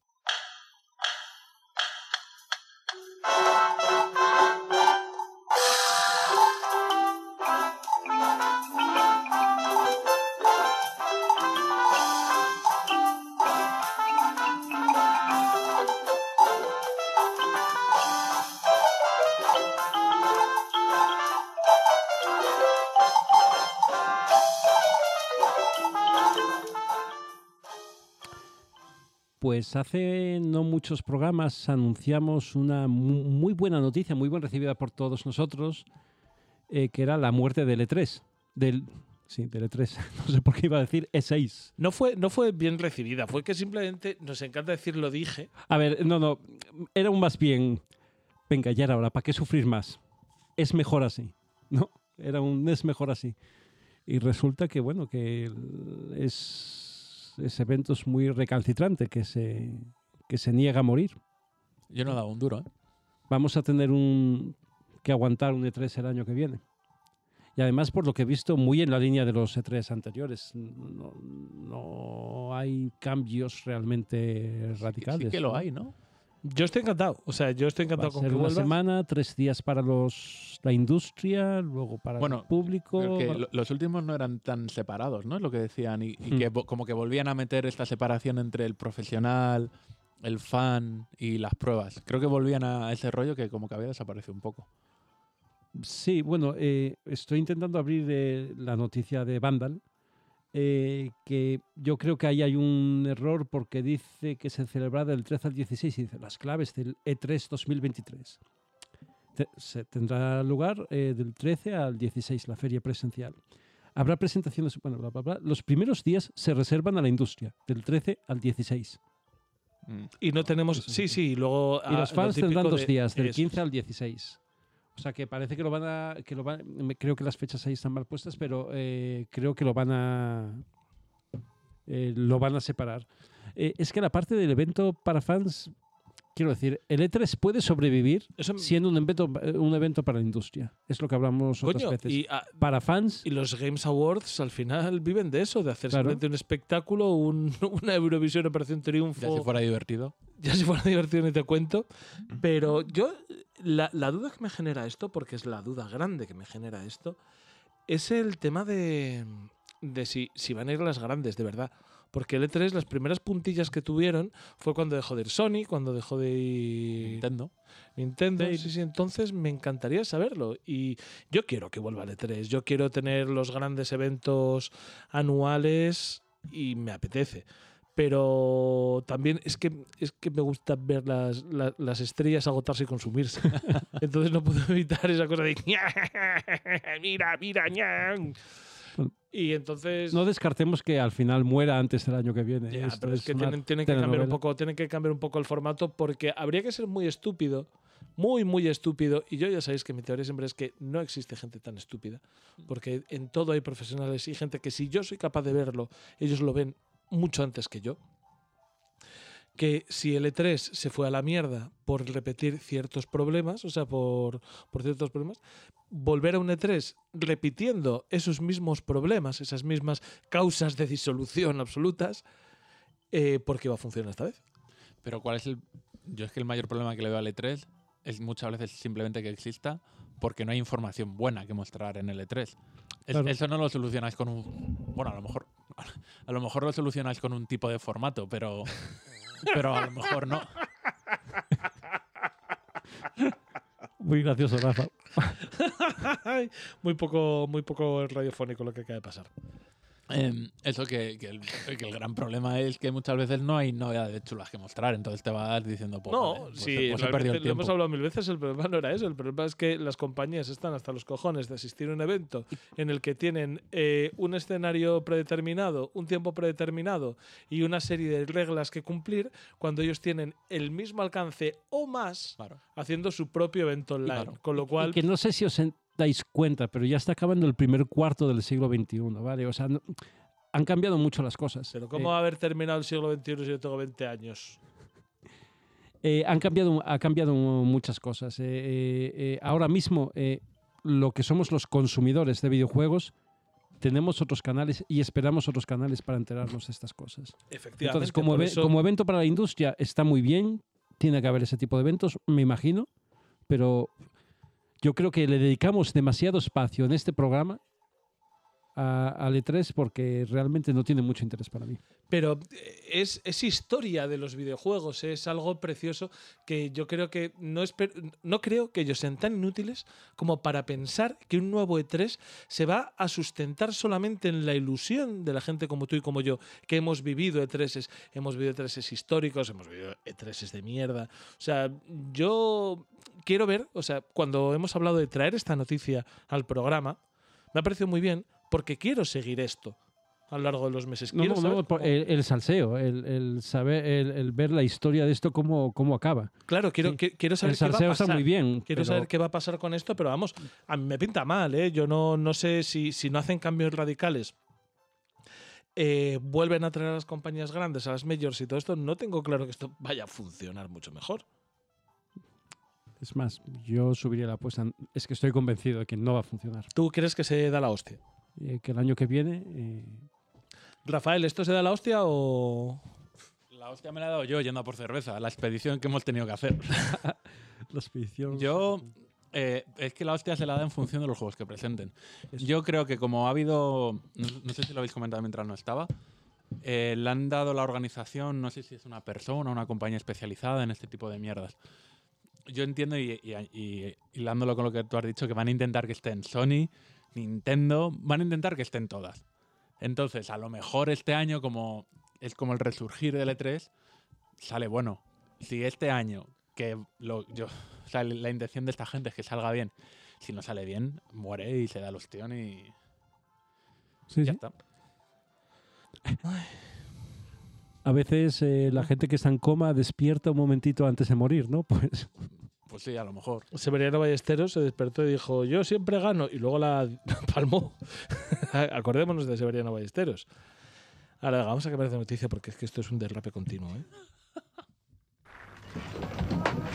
Muere el ex golfista español Severiano Ballesteros. Y a lo mismo que Severiano Ballesteros tuvo un canto de cisne y dijo que él siempre ganaba y luego no ganó, porque cuando, la, cuando a Mochas ganar, ganar no es exactamente eso. Eh, ¿Sabéis a quién no le han dejado ni el canto de cisne? A Stadia. Tú tenías Stadia, ahora ya no. es como el chiste de, ¿cómo le digo a esta persona que se ha muerto su madre? Dice, que levante la mano los que tienen madre. No, tú no. No, tú no. Pues es un poco eso. Eh, si tenías Stadia, ahora ya no. ¡Ah! No, bueno, pero no pasa nada, porque como es un servicio de suscripción en el que tú pagas por el derecho a jugar un catálogo de juegos. Ah, no. No. Que tenías que comprarte los juegos. Y ya no vas a poder jugar. Escucha, se dice, se dice todo, lo bueno y lo malo. Te devuelven todas las perlas que gastaste. Es más, Hostia. te devuelven hasta las perlas en hardware. De hardware del mando. Sí, bueno, y de no, no, y, No, y si del- te compras y un del hardware- Fire y del Fire y del Kindle Fire, ¿cómo se llama? El Chrome. El Chrome, Chromecast. El Chromecast. No, no, te lo vuelven todo, ¿eh? O sea, para esto, otra cosa mm, no. Bueno, pues te voy a dar, decir una ¿no? cosa. Ni tan mal, o sea, quiero decir, Y las hicieron, compañías fracasaron y devuelven el dinero. O Bueno, ojalá todas así, ¿eh? En, y además Sí, sí, en- sí, en sí, por descontado, ¿eh? Que ojalá todos fracasasen así.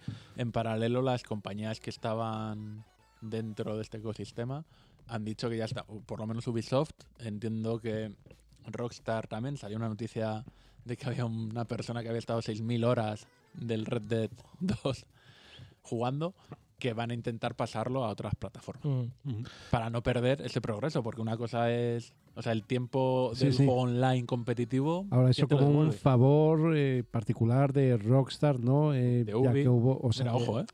Ubi, que- Ubi y tal. Sí, no, sí, no, no. Ubi sí, lo es, que, esto, es que esto es como una persona que estaba muy enferma y que todo el mundo cuando muere, todo el mundo dice, ay, qué pena, ¿por qué no te habremos apoyado antes? Y tal, porque es que la idea no era mala, la plataforma no era mala, pero La, la idea era. pronto. La idea era. No, mira, No, la, idea no. era Dios bajado a la tierra. No, O sea, no, no, no, no. Yo no diría No. Dios. Había un hueco que a lo mejor funcionaba. O sea, No. yo de hecho siempre dije, mucha gente decía, no va a funcionar. Y yo no decía que sí iba a funcionar, pero decía, bueno, es una historia, oye, a lo mejor funciona. Es verdad que lo más complicado que tenía era que, te- aparte de la no suscripción, tienes que comprarte el juego entero. Ese es el Justo problema. cuando llegó el Game Pass. Es que, claro. Ese es, ese es el problema, que el Game Pass o el juego en el móvil o el juego en la nube, pero poder jugar desde el móvil, en la tele, el rollo en el que ah, el, el rollo de Stadia ha tardado más en llegar por la parte de Microsoft y bueno, de los otros contendientes. Eh, eh, Stadia llegó primero, pero es que se equivocó muchísimo con el modelo de negocio, con lo de que tuvieras mal, que comprar los juegos. mal. Y empezó mal con sus problemas, pero a ver, Pero es que eso es si el- importantísimo, si- ¿eh? Bien, bien. Con todos esos problemas que tenía, si hubiera sido un modelo de suscripción, hubiera triunfado, yo creo. Pero es que no puede Porque ser. tú pagas por lo que tienes. Pero no puede ser un modelo de suscripción cuando Co- nada es tuyo. Co- Con los juegos de Rockstar, los juegos de Ubi, los correcto, juegos de correcto. Bueno, eh, eh, eh, Microsoft con el Pass tiene un modelo de suscripción, ¿no? O sea, eso es algo que tienes que construir con el tiempo.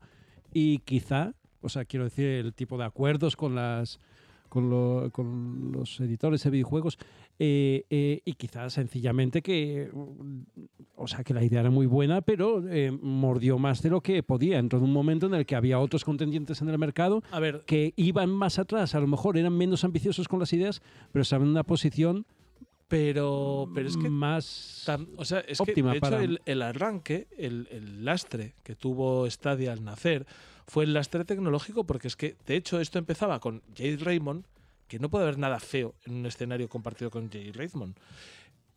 Eh, había con, con estudios propios para hacer exclusivos, o sea, es que suena todo fenomenal. Ahí- el problema es que no les acompañó ni el modelo de suscripción ni... eh, a ver, tú cuando traes una tecnología nueva, y esto creo que me vais a dar la razón. Cuando tú quieres vender una tecnología nueva, lo que no te puedes permitir es que esa tecnología falle, porque entonces la gente le pierde la fe y no entra. Esto no es como si tú hubieses vendido otra cosa. O sea, esto no es como cuando tú vendes Overwatch 2, pero los servidores al principio no funcionan. La gente dice, bueno, vale, Overwatch sigue siendo de puta madre, pero son los servidores los que fallan. El- Si tú lo que estás vendiendo son los servidores de Overwatch 2 y los primeros días fallan, la gente no va a entrar. Entonces a Stadia Mira, eh, el mejor ejemplo de lo que tú estás diciendo ahora es Apple. Apple hace mucho que no innova. Innova en sí, innova en dos o tres cosas. Innova en el sentido de inventar algo realmente nuevo que nadie ha hecho antes. ¿no? Eh, pero lo que hace, lo hace bien. También tiene mucho marketing. Coño, que voy a poner el- seguir poniendo la camarita aquí, pues me invento la isla dinámica, que es que las notificaciones están en una cajita que es más grande o más pequeña. Es Y le precioso. ponen, y le ponen un branding y un marketing que es bestial y todos, oh Dios mío. Es cierto, Apple es así, hace esas cosas. Pero lo que hace muy bien Apple es que cuando saca, cuando hace las cosas, las hace bien. Funciona, hace lo que otros habían hecho antes, porque insisto, la mitad de las, de las, de las novedades de Apple no son tales, las ha hecho alguien antes, pero lo hace bien, donde los otros fracasaron. Hay unos que llegan primero, tienen la idea, la implementan a medias, mal, y Apple lo hace bien.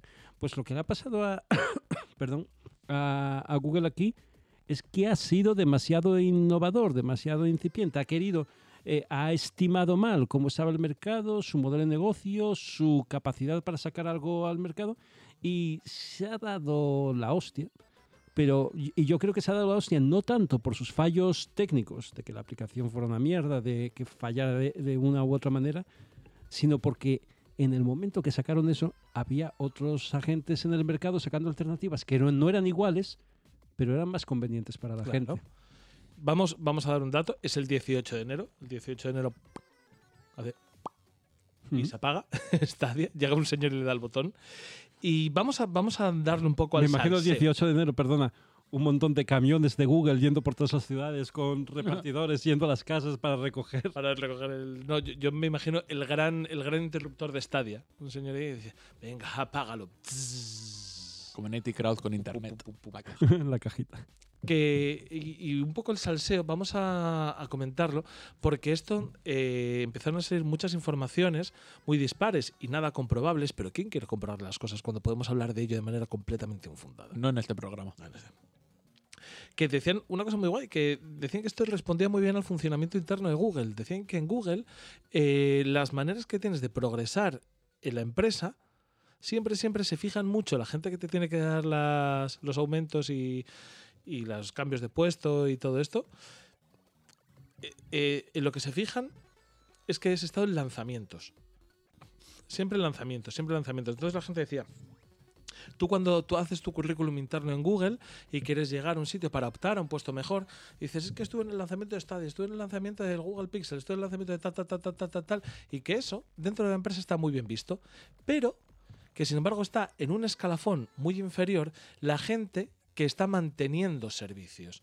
Entonces, la gente más ambiciosa, que se supone que es la de mayor talento, eso no vamos a hacer consideraciones porque todos sabemos que no es siempre así, pero la gente más ambiciosa llega, se mete en los proyectos y en el momento en el que el proyecto ya ha arrancado, eh, se van fuera. Se van fuera a arrancar otro, entonces queda la gente con menos ambición, con menos ganas y, y- y que en un le dicen "Oye, ¿qué hacemos? Lo chapamos e incluso ellos quieren chaparlo porque no están progresando la empresa.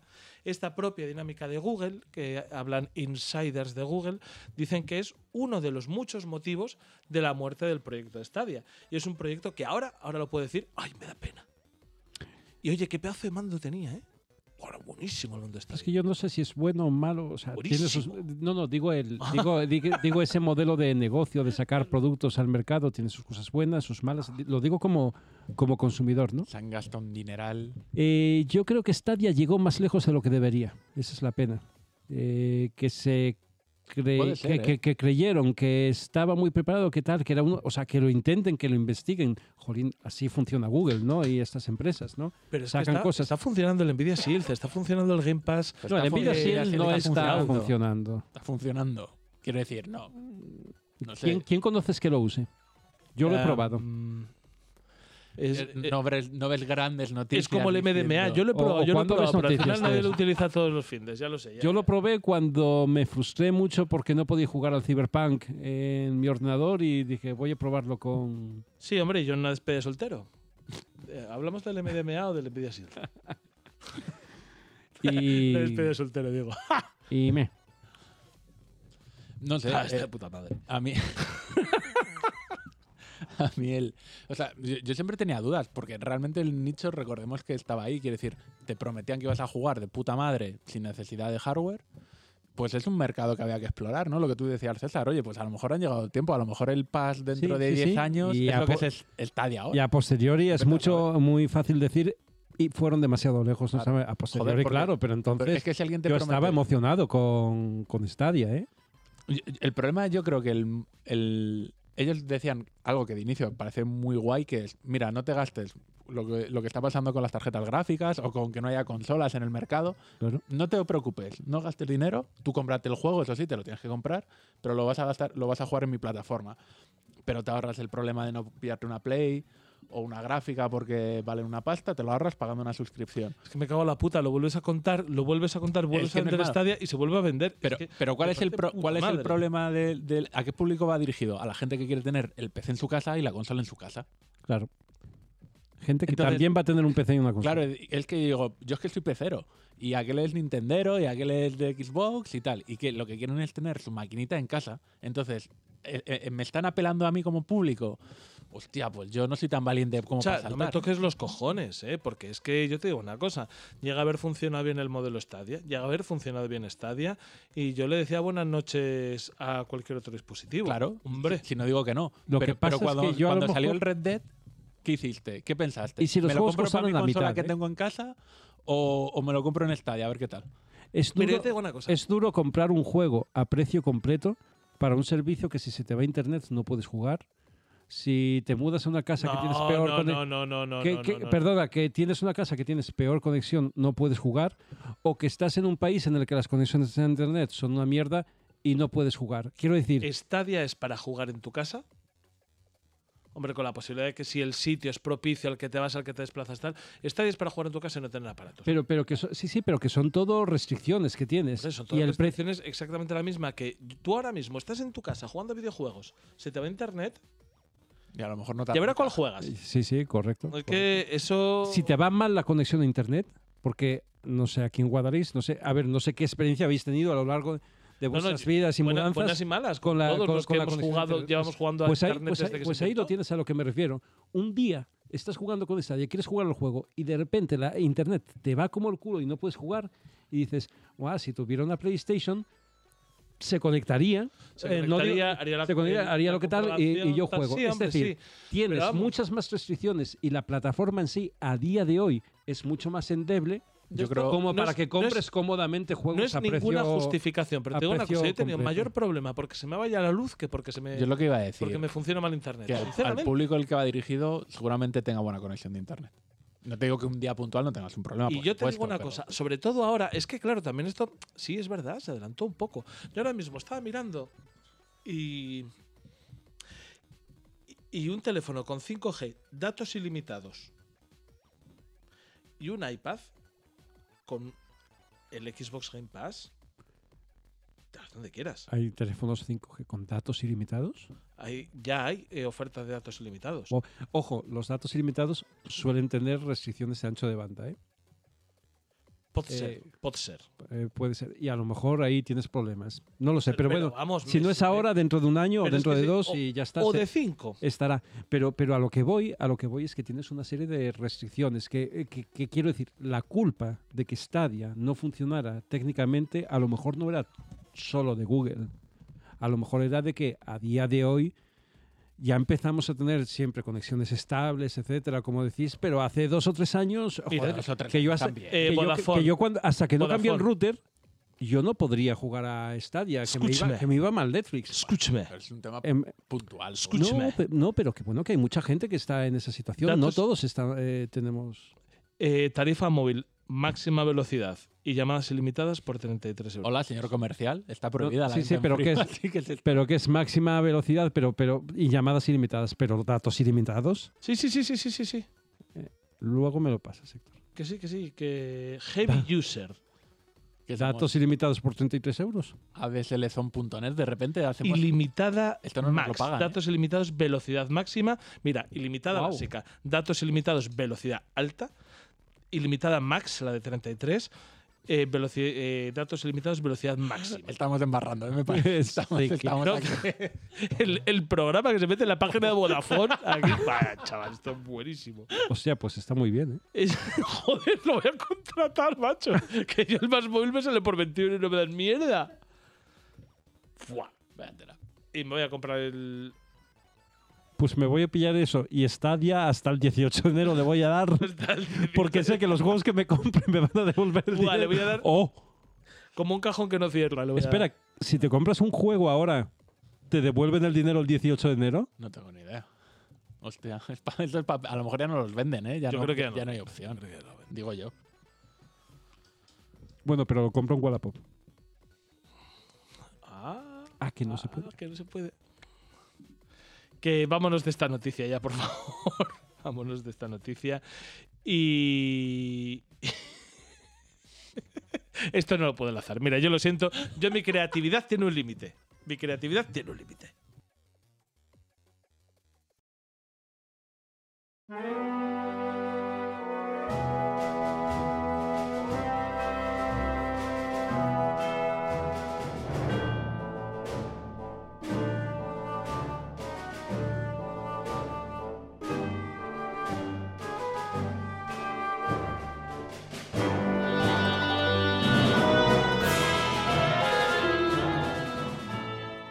Era suficiente con los chinos, en otro país muy friendly con, con todas las cosas buenas de la vida, dice que va a invertir una cantidad de casi 40.000 millones de dólares en la industria del videojuego, incluyendo, ojo, 13.000 millones para comprar una editora. Espera, espera. ¿Qué, qué tal si hacemos un concurso y le decimos a nuestros oyentes que nos manden al, al Twitter del país? Que, Que se metan en patreon.com barra downgrade podcast y ahí verán el resultado. Bueno, este país es Arabia Saudí, que por algún motivo que se me escapa completamente, imagino que, bueno, uf, iba a decir una barbaridad, Eh, se quieren meter dentro del... Ya, mundo es del que videojuego. ahora cuando te he dicho, cuando te he dicho, no, no, vamos con esta Sí, noticia, es que- vamos con esta noticia, hemos entrado y he dicho yo, no es adecuado los chistes racistas y entonces ya no sé esta noticia. no Guau, pero nada. chistes racistas y no solo racistas. No, hombre, pero meterse con un moro no es racista. O sea, quiero decir, es humano, es cristiano. Ronaldo. Bueno, a mí lo, lo que me hace mucha gracia de esta noticia es Gracias que van a comprar sacarnos de- a EA. Claro, Porque claro, es- porque es- o ahora sea, ¿qué- mismo- ¿qué, grandes editoras se quieren vender a la gente? Claro, y ahora mismo Vamos. está, ahora mismo está eh, EA como el, el meme de, de Bob Esponja con pajarita. Correcto. Y de Hello, Mr. Correcto. Muslim. Hello, Mr. Moose. Bienvenido, Mr. Muslim. Yo también pego a mis mujeres, Eso señor es. Muslim. Eh, eh, es que ya hubo una falsa Uh. noticia que, joder, fue muy buena, que se rumoreó que Amazon iba a comprar a EA. Y os acordáis que salió en un medio que era sueco. Escucha, escucha, escucha. Moros forrados que vienen desde Arabia para ayudarnos. Os recibimos. recibimos. Moro, mi- Con riñoneras y chantas del PSG, no sé. Chantas de- Ah, Bueno, no, no sé, yo creo que el- ahora mismo en Suecia están dando palmas con las orejas. Sí. diciendo esta es la nuestra porque EA quiere vender, que justo qué casualidad lleguen alguien y encima esta gente al principio cuando entran en, en sectores nuevos no les importa ir de nuevo ricos, palmando pasta como idiotas como les ha pasado en el fútbol. Anda que no habrá habido jeque Anda que no está el, el- el Granada. bueno. Málaga, bueno, en fin, una cantidad de gente palmando pasta. Ah, el Málaga, colista de segunda, gracias. Fíjate. Y yo creo que no tiene más desarrollo esta noticia. Porque no, Yo creo que no, nos hemos reído. más, efectivamente. Ahora, no descartemos entonces eh, que en el FIFA, en el futuro EA Fútbol Club, eh, la sección de fútbol femenino desaparezca. Bueno, no, hombre, no, tampoco tiene por qué ser tan radi- radical, pero que vayan con velo. Correcto. Hostia, en burka. Con burka, sí.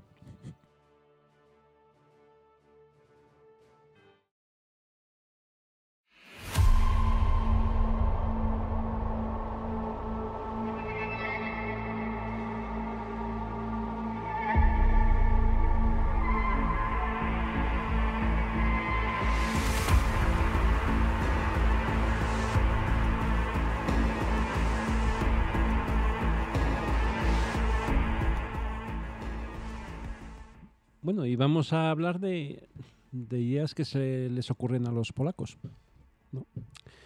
Pues eh, en función de cómo vaya la situación geopolítica en los próximos meses y años, eh, CD Projekt ha anunciado que, que va a sacar pues nuevos juegos de de Muchos Witcher. juegos, muchos juegos. muchos juegos. Un plan muy un plan trianual o pentanual, no lo sé, no sé, no sé las fechas Open Total Sódico. Muy, eh, muy ambicioso. Eh, en sus dos franquicias estrella. Bueno, la, la- la- la estrella mayor y la estrella menor, ¿no? De Witcher y, y de, y de Cyberpunk. Y voy a empezar por lo que sé, eh, por, por Cyberpunk. Dale, venga, tú dale. Cyberpunk es una mierda que mola. Sí, ya está. Eh, vamos, a, vamos a quitarnos este muerto de encima, que es Cyberpunk, y decir una cosa. Yo estoy jugando a Cyberpunk porque me, eh, me dijiste muchas veces que le des una oportunidad, que le des una, oportunidad. En el último programa me dijiste una cosa muy sabia que me tomé en serio, es piensa que es que igual no es un gran juego, que igual es un juego de 6, 6 y medio, pero si te mola la ambientación y te mola los juegos de rol, pa'lante. Me lo he tomado como tal, como un juego de 6.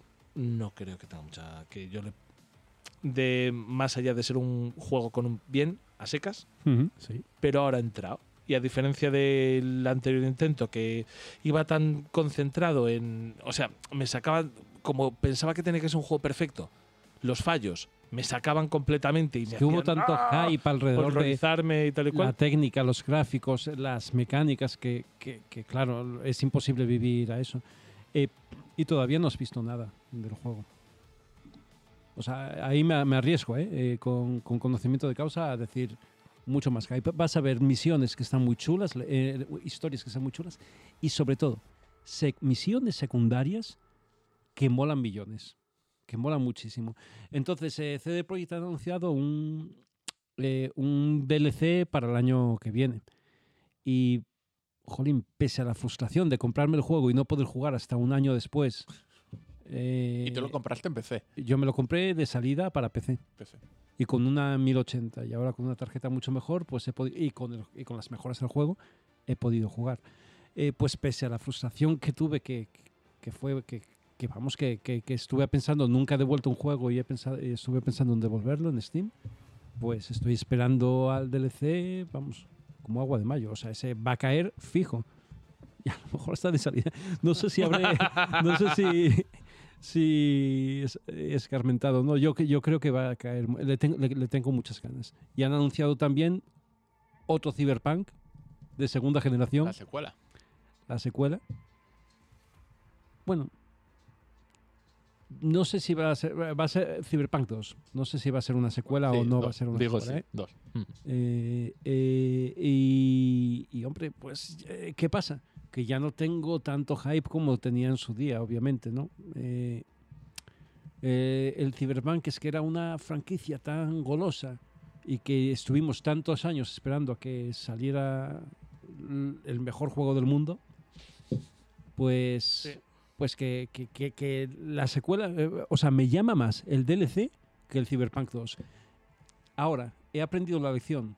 El Cyberpunk 2 puede que sea una mierda, pero como eh, entiendo que va a ser mejor técnicamente, ¿no? que arreglarán muchas de las cosas que tenían, que pondrán las cosas que iba a tener el 1 y, y al final no, no tuvo.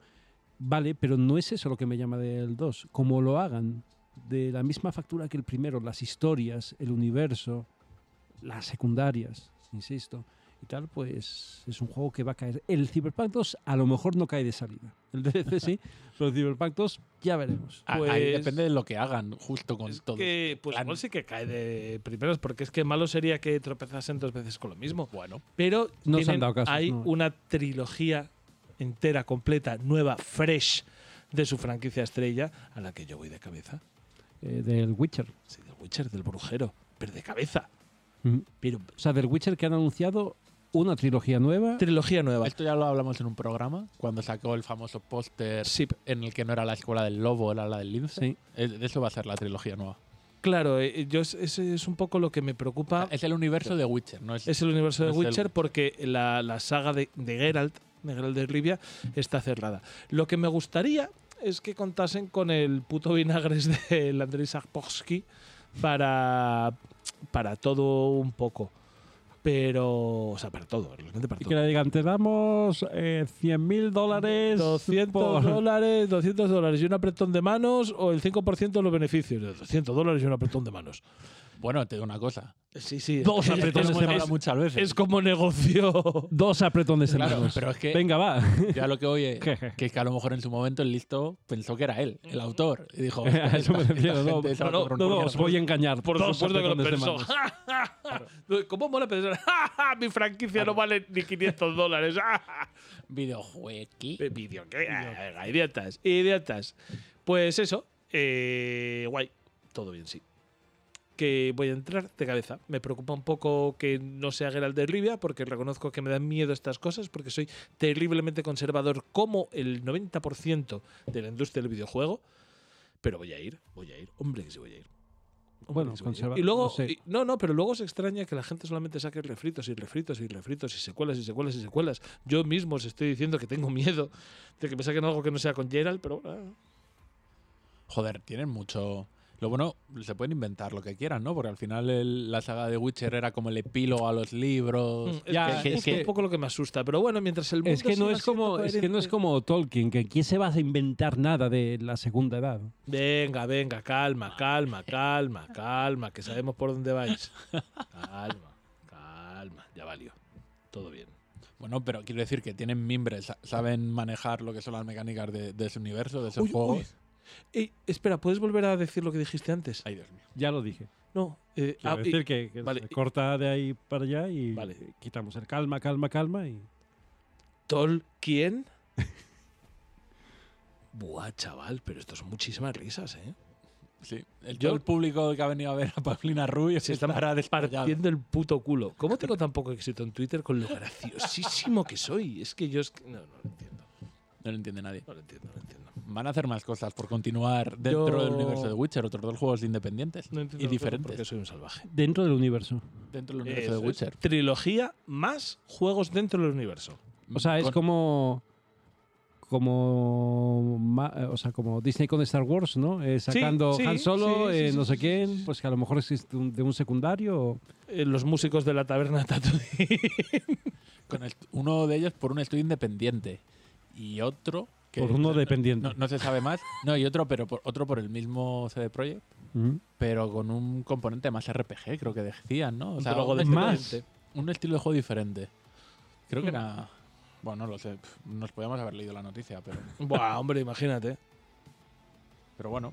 O sea, No, a ver, pi- pinta bien, pinta bien. bueno, Eh, pinta ambicioso y pinta que ir a 200 por la autopista sin el cinturón de seguridad. Después de los últimos eventos. A ver, lo que me. Yo pensaba. Digo pinta bien porque, joder, después del hostiazo de Cyberpunk, yo pensé, CD Projekt se va a la mierda. Sí. Y quizá debería haberse ido a la mierda, ¿eh? sinceramente. O sea, con todo lo que me mola, lo que. dicho, no me repito, de, de- de- de Cyberpunk, creo que han sido lo más. No sé si perros o que son las circunstancias, el mundo empresarial. el- Voy a, eh, y cómo voy a eso. presumir. Pero yo pensé que se iban a la mierda, el CD Projekt. Tengo insiders ¿Dónde? en CD Projekt. Bueno, Ah, es verdad. Ajá. y esta no me la sé. Pues. ¿Haciendo dientes? No lo sabré. No, no, no. Y no está muy lejos de aquí. No está muy lejos de aquí. Está como cuatro casas más. Ya os contaré, ya os contaré, pero joder, voy a ver si, voy a ver si le saco información. En total, este programa no lo escucha nadie. Vamos, como si desvelo, vamos. Iba a decir, y a lo mejor, no sé, les podemos pedir curro. No.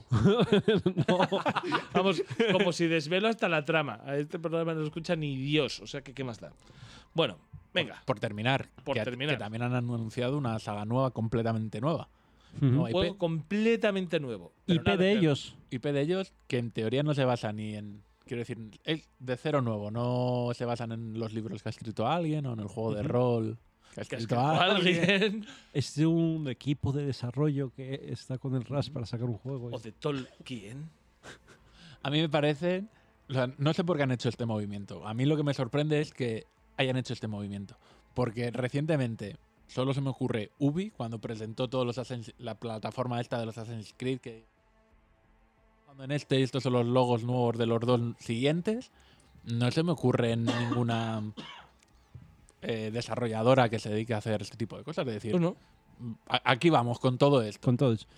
Hombre, me parece. Hombre, eso a- que hicieron siempre. tra- Tratando de ser un poco realistas, me parece que se han pasado. Vamos. Y que de aquí, de todo esto, de todo esto, va a llegar eh, un DLC de Cyberpunk y una trilogía nueva de Witcher. Y ya. Eh, hombre, yo creo que va a llegar, pero que esta diapositiva. que- bueno, creo que precisamente la última diapositiva dice, bueno, y los tiempos ya se verá si se cumplen. Por- porque esta dia- Y la última, y la última diapositiva es, era Bromi. Claro, es que esta diap- diapositiva puede ser una piedra dentro de cinco años. Claro. De mucho cuidado. A ver, eh, eh, Es un poco. Y, y Quiero que decir- sepáis que esto puede ser o puede no ser. Claro. de todas maneras, el riesgo es, o sea, decir que dentro de ocho años van a sacar un juego cuando en No, no, unos no, pocos. no uno. Sí, sí, no, no, me refiero. que si fuera Me refiero, uno- cuando dentro de un par de meses eh, a lo mejor Putin bombardea Polonia, pues, pues tampoco es comprometerse mucho. O sea, quiero decir, luego seguramente van a tener todas las excusas que necesiten para justificar cualquier retraso. El Cyberpunk 2 lo van a hacer en unos estudios que han abierto en Estados Unidos. Sí. Uno en Boston y otro en California. No, el California era por hacer la broma. No sé dónde es el otro. Oh, tú a Boston y yo a- Madre mía, pero. No hay que explicarlo porque ya era malo el chiste. Calla, calla, no, no, pero es que no llegaba, no llegaba. Yo sigo pensando en el chiste de Tolkien. de- y me parece como un beef ahí en la época de Tolkien Dice, tú dices que eres Tolkien y yo te pregunto, ¿Tolkien? ¿Puedo? No puedo parar, es que no puedo parar con Es que esto me ha parecido divertido. en una batalla de gallos me ha parecido divertido. no, te- Ay, madre mía. Menos mal que esto lo grabamos para reírnos nosotros. Este es el mejor programa del mundo, yo no entiendo nada. Yo no sé cómo no tengo éxito en, en Twitter y no sé cómo esto no, no nos está ahora mismo. iVox Originals diciendo te doy perres por esto. Ah, es porque cuando yo digo aquello de Israel no es un estado legítimo. Que me granjeo, Me cago en la puta. que me granjeo enemigos. Bueno, pues venga, otra noticia.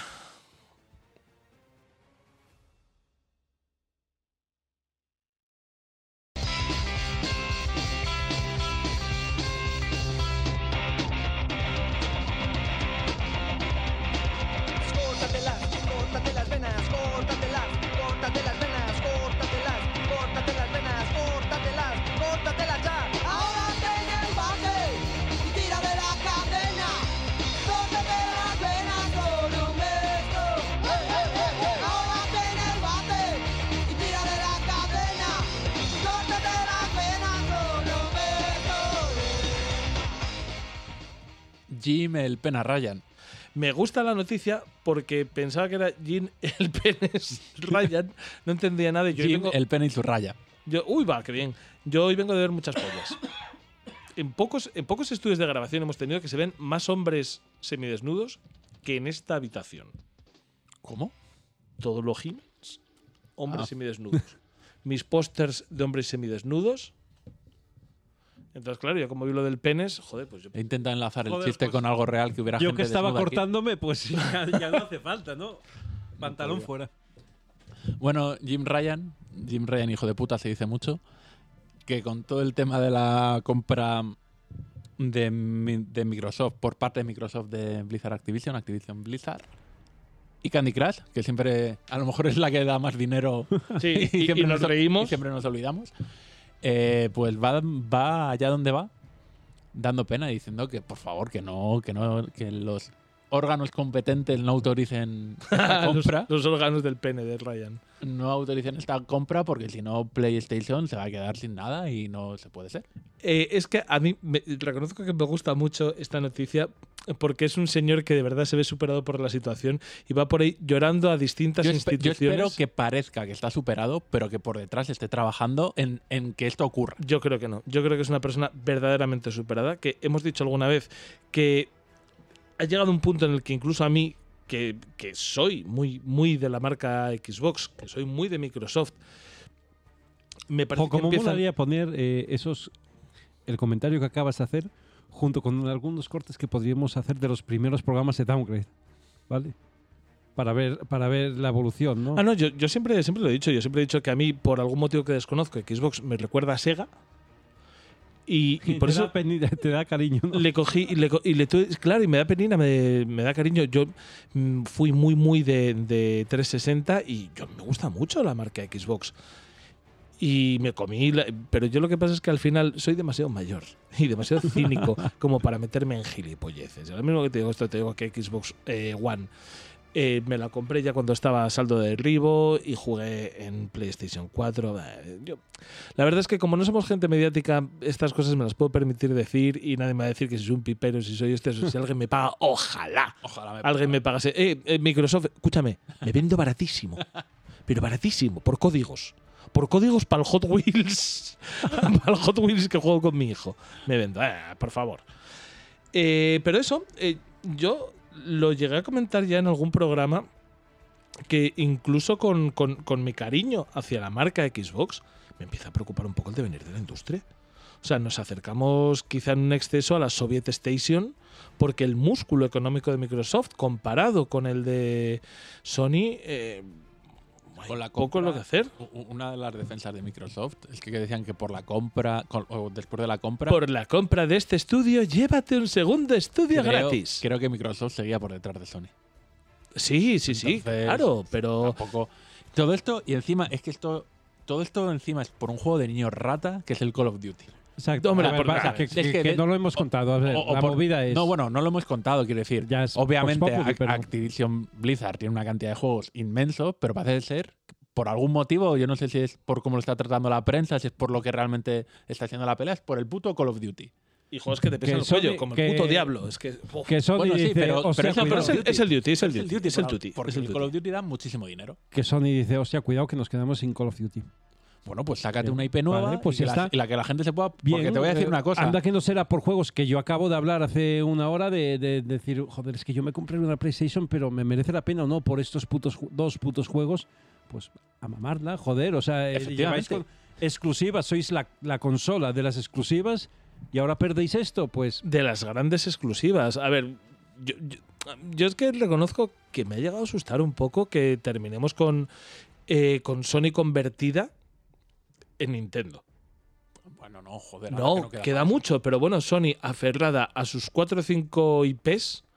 Y ojo, 4 o 5 IPs igual estoy exagerando, ¿eh? porque ¿qué IPs potentes ahora mismo tiene Sony? Potentes. así ver, que sea, of World. Us. que Last sea of un Us, V6. Lo- God of War, los, God of Hora- War. los Horizon, Los- Spider-Man, los Horizon- eh, Lobez- Logan, Lobez no llegará. No, eh, no lo contamos. Los Spider-Man y los Spider-Man ya te los empiezo a. Bueno, los y regular todos. Porque son juegos medianos, no son. Bueno, el es- Gran, no. gran IP es Last of Us. Gran, gran IP es God of War. Gran Turismo. Gran, gran IP Tiene es Gran Turismo. Sí. Está, fu- está fuera de, de estos juegos que están fuera Sí, de este sí, programa. que, pero que bueno. son, que son de los que nunca mencionamos porque están fuera de nuestro radar, porque no son santo de nuestra devoción.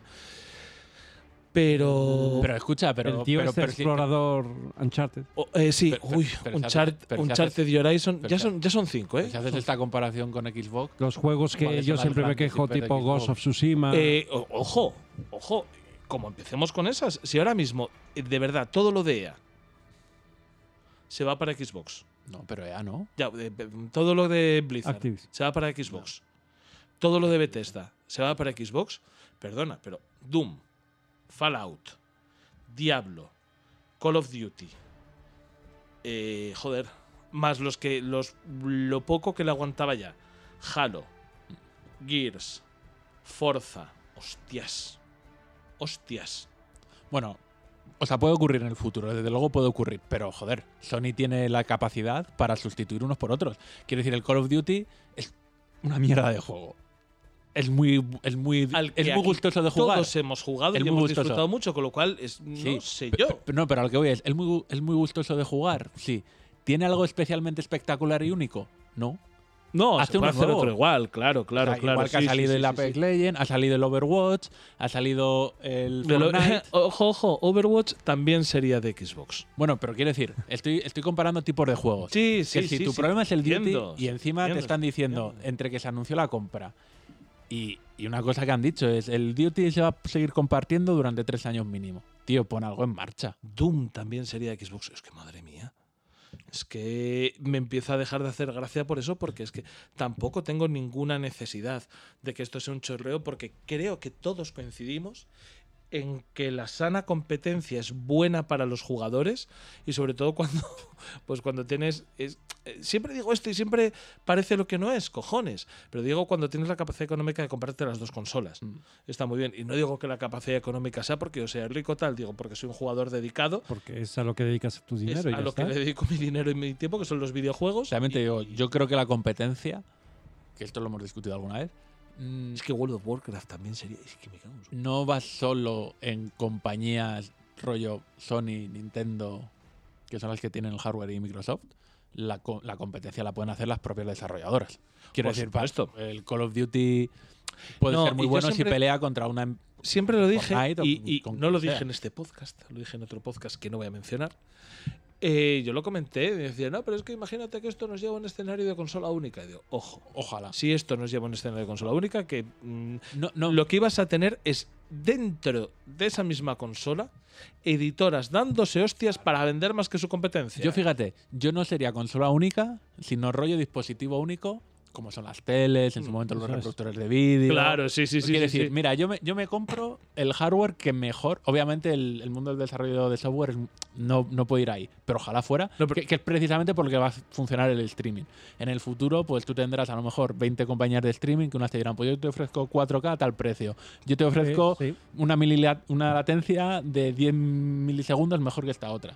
Pero podrás jugar a todos los juegos que te dé la No, puta pero también te digo una cosa que pasa. No había competencia dentro del PC cuando el PC era Claro, claro. plataforma única para o de- sí misma. O, de- o dentro de Mega Drive o del Super Nintendo. dentro de Mega Drive, claro, eh. Sí, ¿Qué, el plataforma te vas a, A ver, qué si juego el de problema plataforma te vas a comprar? Pues el bueno. Pero el es que si el bueno. problema viene de hacer plataformas cerradas.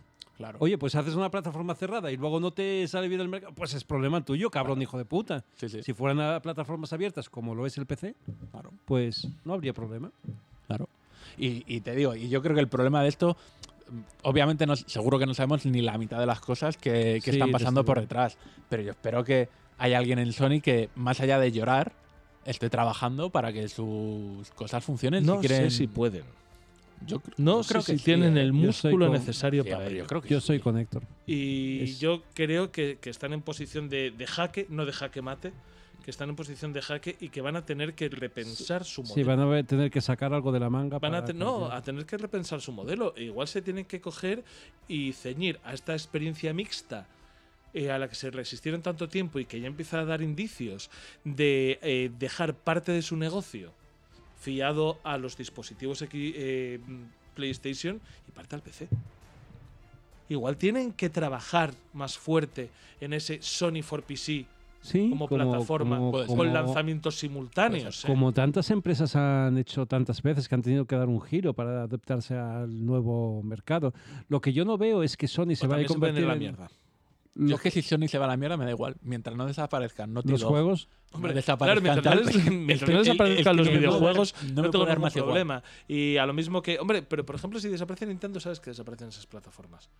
O no, a lo mejor. Las IPs. o a lo mejor se reconvierten como, o se reconvierte como Sega a, a desarrolladoras. Ah, no, eso no me preocuparía en absoluto. Claro. No digo si chapas Nintendo. Ah, bueno, no, si chapas definitivamente Si Nintendo se va todo. Llega, llega Iwata y. Bueno, sí, Iwata. Bueno, Bueno, con Es, verdad que puede haber un problema en el sentido de que si solo hay una plataforma donde jugar, los precios los van a poner ellos y eso puede ser un poco Pero, malo. va- Pero pero vas a tener una cosa siempre en este caso, ¿eh? Que Nintendo no se verá a la mierda, aunque no sea competencia. Y que siempre vas a tener PC si quieres jugar a videojuegos, Sí. ¿eh? Y ten cuidado que no te plante cara las tablets y todo esto, que no lo, lo creo, pero. Bueno, Amazon Luna. Y, Siempre vas a tener PC. Bueno, eh, Sony va a siempre vas a tener una plataforma para jugar a los juegos. No, siempre vas a tener más de una. Eh, es también. Siempre vas a tener más de una, que eso es lo importante al final. Y joder, de esta noticia por la que no dábamos un duro, uff. vámonos.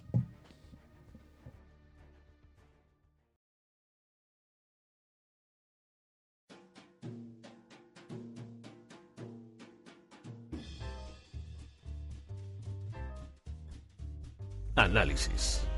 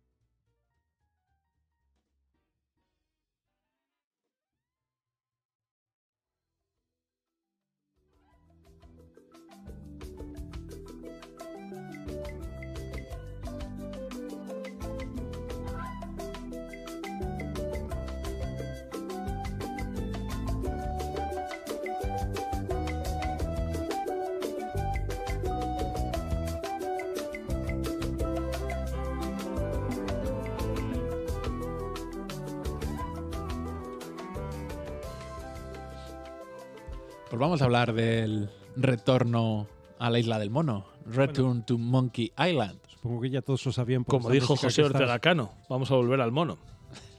No, la última frase de Ortega, que no la habéis escuchado. La de Sí, semen de fuerza. Sí, sí, sí, su semen es de fuerza. Me parece fascinante. ¿Cómo? Que Sí. su semen es de fuerza. Es de fuerza. Y lo que no sé es a quién se lo decía. Ana Rosa, Ana porque Rosa. tiene cáncer. Mi semen es más poderoso que tu cáncer. Para, dejar, para dejar a alguien embarazada y le dice, vamos a por la niña con mi semen de fuerza. Esto en la tele, en la tele, sí. En inglés queda mucho mejor, ¿eh? Power Sperm. ah, yo creo que es que es tan bilingüe este hombre que primero lo piensa en inglés y luego hace la traducción al vuelo. Oye, ¿alguien podría apostar? ¿Habría apuestas en Betfair de que Ortega Cano no habla idiomas extranjeros? Habla el español regular. Eso, Eso. Qué apuesta más fácil, ¿eh? Bueno, a ver, venga, cuéntanos lo del mono. Venga, hombre, que sí, que volvemos al mono. Todo el mundo. No sé qué ibas a decir, César. ¿Ibas a decir de que todo el mundo sabía algo? No, a ver que ya sabe todo el mundo de qué, de, de qué estamos hablando con la música que está sonando. Claro. del. Con las increíbles notas de Koji Kondo. del Loom. La continuación. O bueno, va- vamos a hablar del nuevo título de la saga de Monkey Island desarrollado por el equipo o parte del equipo origen- eh, original del 1 y del 2. Mm, No me parece interesante. No hablemos tanto del título, hablemos del juego en sí. Eh, madre de Dios, no puedo. Somos el mejor programa de la poca esfera. Y fíjate, escuchando el reload, mm, cuando hablaban del juego, se centraron en, en si nostalgia, si nostalgia, ¿no? Creo que no ¿Todavía se hablaban. escucha el reload? Creo que no hablaban de franquismo. Pero me parece un eje muy interesante para hablar de lo que abarca este juego, cuánto es de nostálgico y cuánto no es de nostálgico. Podemos empezar cuánto es de nostálgico. Mm, Yo creo que en el tráiler se ve. Voy a intentar no hablar nada de lo que es el juego, el argumento y todo esto, ¿no? Pero desde el tráiler se ve. Y yo creo que fue una de las críticas, no sé si crítica, pero sí que se comentó, que estás en un montón de lugares comunes a juegos anteriores. De, Vale. sí, de lugares en el sentido físico, Físico. situaciones, el bar, el... Correcto. O sea, todo lo que se ve en el tráiler al final es en Melee, en Melee Island. ¿Vale? Y a mí es una de las cosas que una Pero vez- no solo lugares, perdona, eh, también personajes. eh, Sí, pero los personajes da un poco igual porque vamos, vamos a ceñirnos sobre todo a lo que es el 1 y el 2 por aquello de y parte del 3, por aquello de que son, digamos, los Ujú.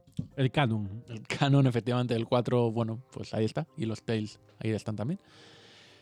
Que ya en el 2 rescataba personajes de los anteriores. Y yo creo que estaba bien visto y se celebraba porque era un poco la continuación de la broma. O sea, no, no, no de la broma, ¿no? Pero la continuación de poder seguir haciendo bromas sobre situaciones que estaban A ocurriendo. veces la, la evolución de los personajes, ¿no? Eso Que un personaje tenía un trabajo distinto. o- Eso es. Entonces, en ese sentido está guay, pero sí que es verdad que el- lo que no pasaba nunca es que estuvieras en los mismos sitios físicos, escenarios exactamente iguales, ¿no? El 1, el 2, incluso el 3, eh, son... sí. O sea, cada Ah, juego tiene sus islas diferentes, y- con sus movidas diferentes. Es verdad que se, sobre todo en el 3, que ya no era hecho por el equipo original, se reaprovechaban historias, como Mira, el famoso... te voy a decir una cosa. Hice un chiste hace un momento de que no habláramos del título, sino del juego en sí. Pero aquí el título es clave, quizá. Quizá te da una pista, ¿no? Return, eh, el regreso a Monkey Island. Mm, Y yo es lo que esperaba, ¿eh? Perdona, sí, eh, perdón. Sin, sin saber muy bien, no he jugado el juego, no sé cuál es la trama, pero, jolín, yo me espero, o sea, yo deseo volver a Monkey Island. Y no sé de qué va la trama, mm. pero eso es lo que yo espero, ¿eh? Sí, bueno, no, Sí, no, no sé por cómo, cómo continuar con este comentario, pero vamos, retomo un poco. El, quizás lo que es un poco rollo, por lo menos, es que vuelvas a sitios físicos. Por un lado, a ver, es rollo, pero no tanto, o sea, porque está bien. O sea, yo, yo es un juego que, que obviamente es, apuesta en base a 200 años de los juegos originales, y es un poco, lo he escuchado en algún lado, rollo episodio 7 de Star Wars. Es un parecido, no es lo mismo. Entonces es tramas muy parecidas, cosas muy parecidas, pero está bien hecho. Ahora, yo creo que es- está todo guay, te lo pasas muy bien en ese sentido. El visitar eh, situaciones, o perdón, visitar lugares que ya has visitado, eh, hay zonas que son exactamente iguales. Ujú. Está Pero lo guay dices, cuando... perdona, porque no- quizá no te he pillado, lo dices como algo realmente negativo. Con No, no, no, al revés, Ah, digo vale, que vale. se disfruta mucho, pero bueno, que, que queda un poco... Me imagino que son los Raruno. mismos sitios, pero han cambiado un poco. Algunos es una no. vuelta. Algunos son, no, algunos son exactamente lo mismo. Ujú. Incluso tiene mecánicas eh, parecidas. O sea, por, por dar uno, uno- O sea, el- eh, igual que otros episodios, otros juegos, esto se divide en capítulos. Digamos que los tres primeros capítulos de este juego son cosas que ya has vivido. Hmm. Ya sea por situaciones físicas, ya sea por eh, mecánicas que estás haciendo. Y pongo un ejemplo. Por ejemplo, en el, en el Monkey 3 hay pelear de espadas, igual que había en el Monkey 1. ¿Vale? ¿Estaban mal? No. Las disfrutaba, las podías disfrutar. ¿Le puedes criticar que no sea original? Lo puedes criticar. Ahora, si te ha gustado, y a mí me ha gustado, está todo bien, pero bueno, Claro. eh, es- yo creo que es hasta cierto punto Sí, que es un quizá poco de a lo mejor un episodio 7 de Star Wars, ¿no? Eh, que, que mucha gente critica que es, que es...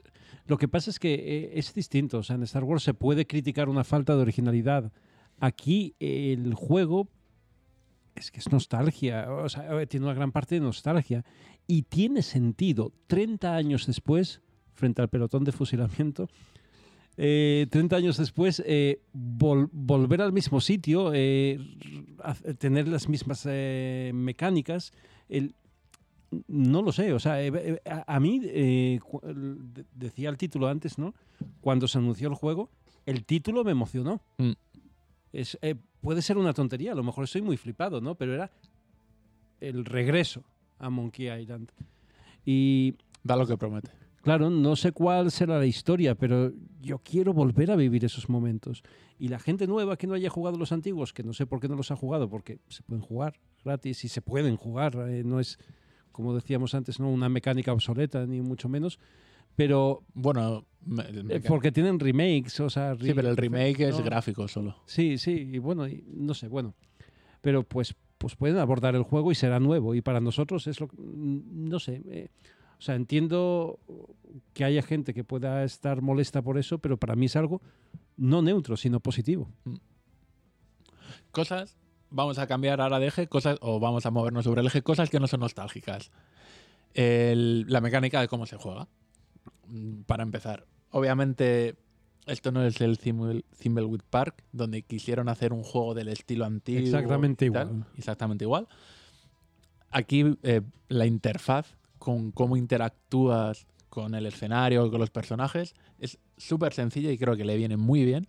Que es, yo lo he jugado en, en, en PC. El juego ha salido para PC y Switch ahora mismo nada más, ¿vale?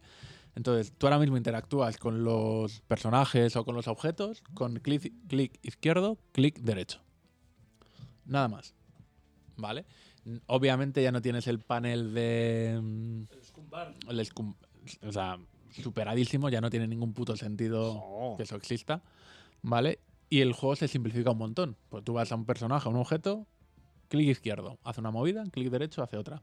Suele ser el clic izquierdo Hablar, examinar y el Y el derecho otro, pues, interactuar, interactuar de la del contexto, eso ¿no? es, eso Ah. es.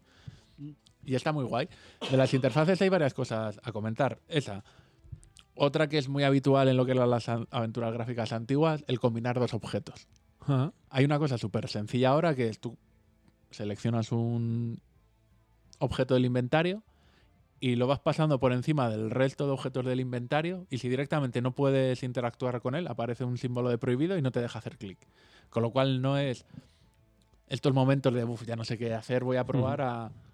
que ahora te puede pasar, no sé qué hacer. Ya, voy a, que voy a antes- probar a combinar todos los objetos con que todos antes los objetos. era cansino, pero bueno, eh, era lo que asumías, que un juego ibas a tardar X horas en hacerlo, probando tediosamente todas esas combinaciones, Ahora y mismo ahora, no. ahora, ahora funcionamos a otro ritmo. puedes hacer lo mismo, decir, bueno, voy a probar todos los objetos. Con todos los objetos, lo bueno que tiene es que es súper sencillo. Y si no va a funcionar, no te tienes que comer el clic, clic, clic, clic. Ah, y una pregunta. eh, Directamente no te deja hacerlo. y una pregunta. ¿Es posible que un objeto combine con dos objetos, pero una cosa tenga sentido y otra cosa no? No, vamos. O sea, yo que no- en el yo- momento que ves que combina ya es lo que tienes que hacer, ¿no? Sí. A ver, te voy a decir que no, pero no lo sé. Porque yo A cuando he sí, intentado combinar algo ha Tu funcionado. experiencia. Claro. O sea, no sé si.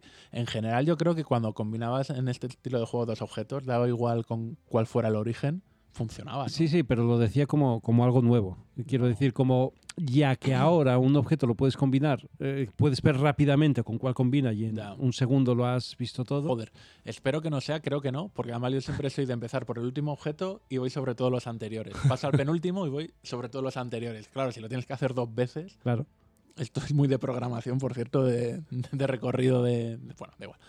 El, más cosas de cómo interactúas. O sea, ya hemos hablado de dos cosas que son súper sencillas, ¿vale? Que, que facilitan completamente la forma de, de jugar. Lo de solo dos acciones por objeto, lo de cómo se combinan entre ellos. Y yo creo que eso está de puta madre. Porque te simplifica mucho, te facilita el juego.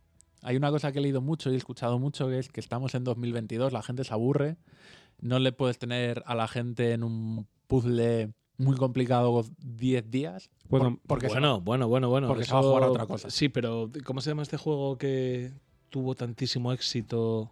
el Doom, Que fue de los primeros que analizamos aquí en de Witness. The Witness. A ver. son públicos y públicos. Lo que no puedes pretender es venderle todos los productos a todo. Eso es verdad. Pero bueno, ya Ahora me has jodido el chiste porque cuando dijo que eh, la gente no, gua- pier- eh, no no mantiene la atención, yo iba a decir, bueno, mira a Héctor ahora mirando vídeos en YouTube. Ah, eh, has pillado, eh. Pues hemos hablado de dos mecánicas que lo facilitan y yo creo que están muy bien adaptadas a lo que sería el mundo Jonathan moderno Blow era el que lo había hecho, perdón. Sí. del videojuego. ¿Vale? Mm, No tiene sentido. Realmente yo las aventuras gráficas las tengo olvidadísimas. Es un es un tipo de juego que ya no consumo. No, no sé, no sé cuántas más hay ver. en el mercado, de hecho. A día de hoy, a día de hoy, las aventuras gráficas como tal, como las conocíamos, yo creo que son indefensión aprendida. O sea, te quiero decir, hay juegos que combinan eh, que combinan otras mecánicas, como puede ser el mismísimo caso de Portal, que puede ser incluso considerado en momentos juegos de acción, aunque sea principalmente de puzzles, que no requieren de la mecánica point and click para plantear un buen puzzle. Entonces, por eso lo que es aventura clásica, eh, aventura gráfica clásica, Claro. ya no se da. He entendido la aventura gráfica como ese point and click, pero point tienes and los click, de sí, sí, sí. Telltale o No, hombre, que los son las nuevas aventuras gráficas. Y es que está intentando pensar ahora mismo en este. El Song of Horror es una aventura gráfica.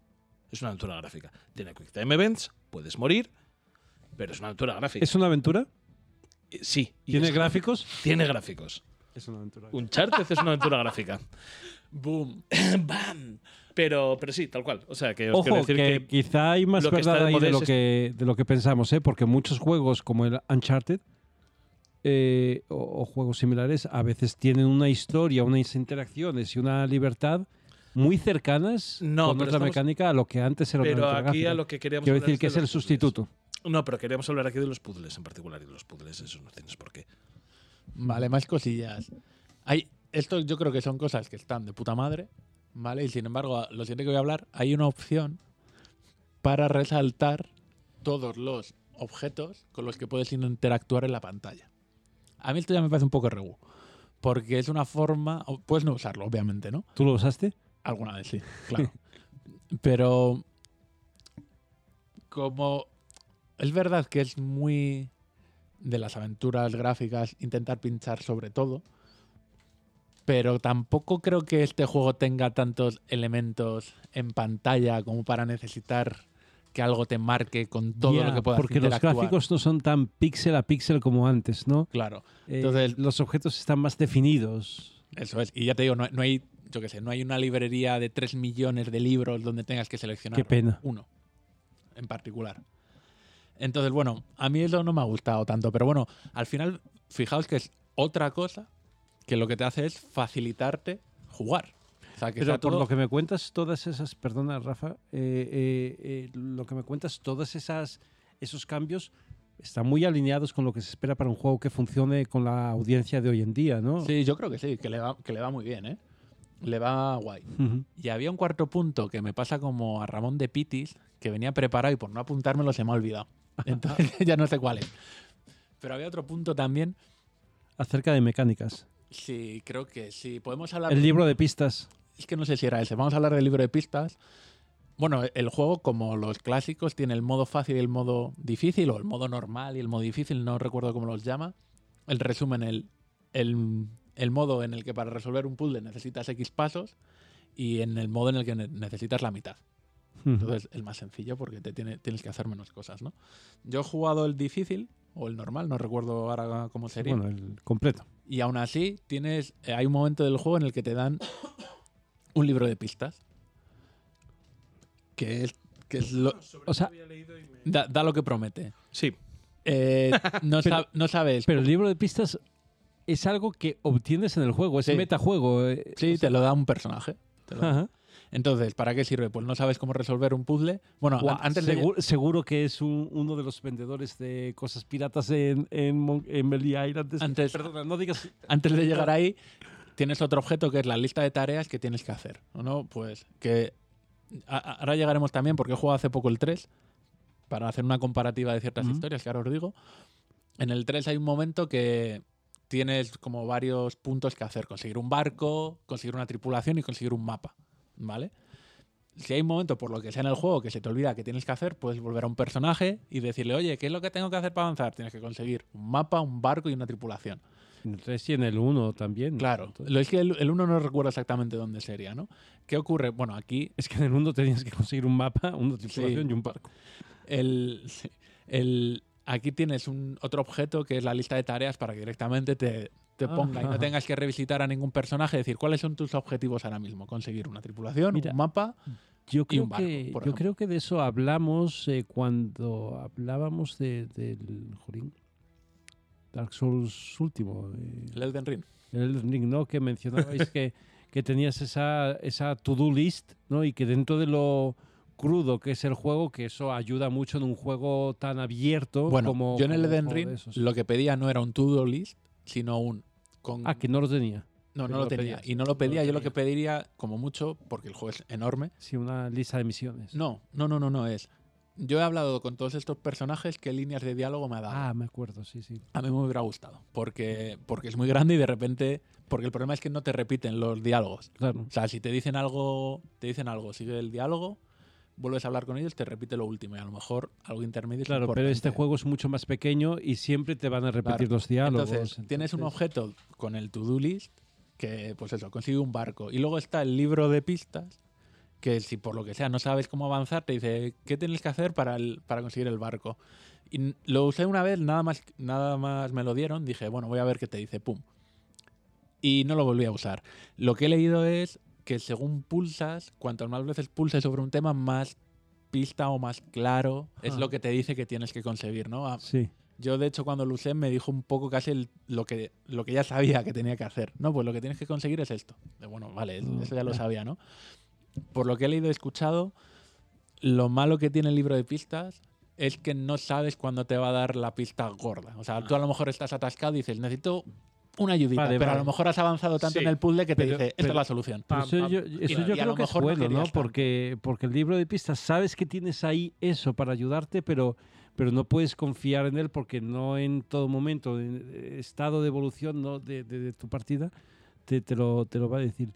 Yo me quedo un poco... eh, No, cuando, no, al revés, no, no, te lo dice siempre. Lo que no sabes es cuánto de detalle te va a dar para no, a eso me refiero, a eso me refiero, que el detalle que necesitas a lo mejor te lo va a dar más tarde, ¿no? No, no, no, no. Yo, tú llega a un punto, si tú no haces más que pulsarle a, a la ayuda de un caso en particular, Ajá. te va a decir al final, haz esto. Pero tú cuando le das la primera vez, no sabes si te va a decir, haz esto, ve a tal sitio y allí investiga. Tú a lo mejor ya has ido a muchos sitios, entonces el libro te dice, pum, haz esto directamente. Y a lo mejor En no querías... modo, te puede llegar a destripar el puzzle Ya, porque eso es. cuando tú no sabes cómo Eso de es. cerca está la finalización, Eso es, eso ya es. te queda ya, un ya, pasito ya. muy tonto que Eso es. podrías haber sacado, le das y te destripa y te quita parte de la gracia. ¿no? Eso es, eso es. De todas maneras, a mí, en particular, eh, uno de los motivos para plantearme. voy, voy, voy a contar mis penas. No he jugado a ningún Monkey Island. ¿Qué? No he jugado a ningún Indiana Jones. Y yo estas cosas, pues no. chicos, levanto de la porque- mesa me Porque yo esto, pues a mí. Pues yo tenía una NES porque era un niño feliz. y claro, no, pues estos juegos a mí todos, pues no, no he tenido yo tampoco cosa de aventuras gráficas.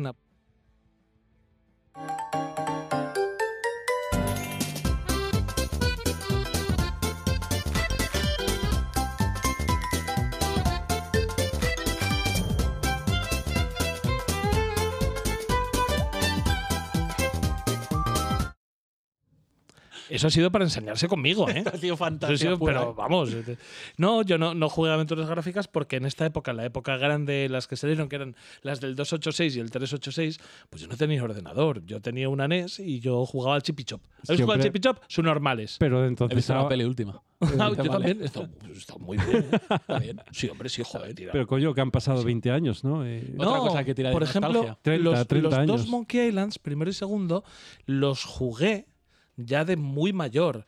Tan mayor que no tenía paciencia y a la mínima que me, ya, ya, ya, ya, ya. que me atascaba, o sea, yo no tuve la Ojo, cosa que de... yo le puse un ratito el Monkey 1 a Jesse y decía, sí, sí, muy bien, vale. Ah, dame una guía. Claro. eh, y es lo que va, sí, sí, se va a un bar y hay gente, ¿no? Eh, ¿Y ahora qué hago? Sí. eh, sí. y, y estoy de acuerdo, ¿eh? Estoy de Sí. acuerdo. O sea, eh, eh, eh, eh, mm,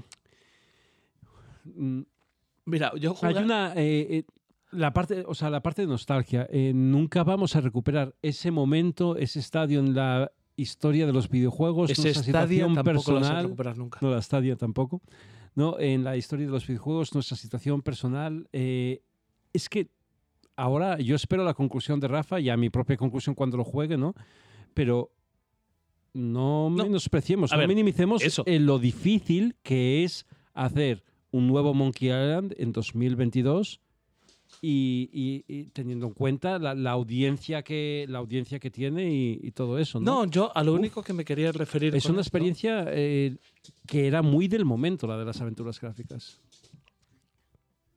Eh, yo lo único que me quiero referir con... Un segundito. Que a lo que yo me refiero con todo esto es que yo, eh, pues por carecer de esa base, de la gente que teníais ordenador en aquella época, que jugasteis esto, eh, comentándolo en el patio del colegio, por dónde se va, por dónde se hace y tal y cual, yo no lo vi porque yo era de consola, yo tenía una NES, tenía un Atari 2600 y esto no, no me pasó. Lo jugué muchos años después y me pareció eh, obsoleto. Me lo terminé porque me apetecía porque como persona que le gustan los videojuegos eh, entendía que esto era prácticamente mi deber como gamer. Ah, vale, pero ¿te Eh, terminaste el Monkey 1? El 1 y el 2, pero los jugué con guía y han sido tan irrelevantes en mi vida que ahora mismo me los vuelves a poner delante y no tengo ni puta idea de qué van. ¿Por qué? Pues porque no me marcaron, porque recordemos que al final el gusto se conforma a partir de la acumulación de experiencias estéticas. Y para esto tengo un eh, libro sobre teoría estética de, de Jordi Claramonte que me gusta mucho, pero bueno, eso no viene al caso. La cuestión es esa, que a mí estos juegos no me llenaron, no me llamaron la atención jamás. Eh, los jugué en su momento precisamente por completismo, por conocerlo. Y cuando vi este juego, digo, tengo que jugar, tengo que jugar, tengo que jugar. Pero me daba pereza volver a enfrentarme a una aventura gráfica clásica. Y el hecho, cuando leí sobre este libro de pistas, digo, coño, pues igual con esto, para tomármelo de una manera un poco más cinematográfica, eh, para tomármelo como una gran historia, igual de esta manera sí que me aproximo al título. Entonces, yo entiendo que a vosotros os saque. Es que esto que para vosotros sea un tema de discusión, para mí es buena idea. No, no, espera. Bueno, para mí es buena idea, pero antes quiero hacer un ejercicio, Héctor, porque, porque me has dicho que has que jugaste al juego y que ahora ni te acuerdas nada. No, no, me lo vuelves a poner delante y no me lo termino. Pero vamos a hacer un pequeñísimo ejercicio, por curiosidad mía. Sí, señor. Si te digo eh, un ídolo de oro, ¿te dice Ni algo? idea, Mira detrás ¿Caniches de ti. pirañas? ni idea. Mira detrás de ti. Eso sí, un mono de tres cabezas. Bien. Pero eso yo es soy- cultura de videojuegos. Eso es cultura de videojuegos más que recordar cuando Claro. yo lo jugué. Como por ejemplo de guardarte el ídolo en el bolsillo y que quepa y tal. Eso es más cultura de videojuegos que ¿Una camiseta? tengo una así. ¿Qué quieres una tú? Vale. no, no, Ah, no, eh, lo de lo de eh, eh, Ask me about Loom. no, eso era una chapa. Vale, pero, pero, pero no, ves, es que ves son- hasta son- los nombres de los personajes por pura cultura de videojuego. eh, porque, claro, son, son un montón de cosas que tengo yo grabadas. Tú decías antes de discutirlo en, eh, en el colegio. Es que a mí no me dio tiempo para discutir el juego porque nos lo acabamos.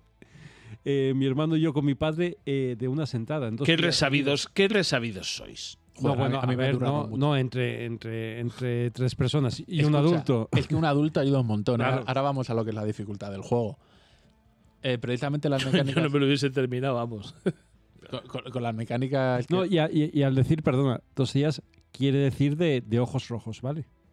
O sea, de no quitarnos el ordenador. Eh, más cositas. Cosas en las que es un Monkey Island, la- el ingenio en los diálogos. Sigue siendo súper divertido. Divertido que no, digamos, súper tronchante, risas grandísimas, pero sí, sí, súper súper ingenioso, lo que es el Monkey Island. De, yo que sé, dices algo y te responde con una historia de, pues hazme el IRPF, esto me lo he inventado. Es Esto que seguramente no sea divertido, sí, pero es que, que no te lo esperas Monkey y es Island- divertido. O, o de Lucas, porque también en las de Indiana Jones eh, son muchas veces ese, ese ridículo sacado de contexto y otras veces eh, parece que son como gracias, coñas, acerca de, las, de la propia mecánica del juego, ¿no? Eh, muchas veces, eh, pues por ejemplo, el- lo, de, lo típico de la llave mono, ¿no? Que en español se perdía un poco, que en inglés Monkey Wrench es una llave inglesa, ¿no?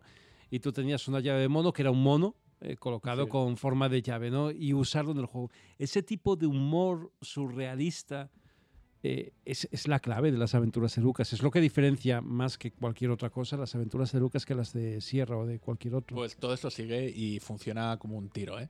Es súper guapo. y no funcionó en Thimbleweed Park para mí. No el humor. agreguemos. Eh, yo, yo, no- yo no le encontré ese humor. Había restos, vestigios, eh, pero, pero no llegaban. Y si tú me dices que aquí funciona. Aquí funciona como un tiro. Eh, los diálogos son divertidos, las situaciones, las respuestas muchas veces que tiene el protagonista. Pues eso, que dice un una simple, parida, Ah, sí. pero dice una parida, pero que es divertida. Funciona genial, funciona genial. Otra cosa importante, el aspecto gráfico. Joder, cuando salió se habló mucho del tema. A mí me ha funcionado genial. Me ha funcionado genial.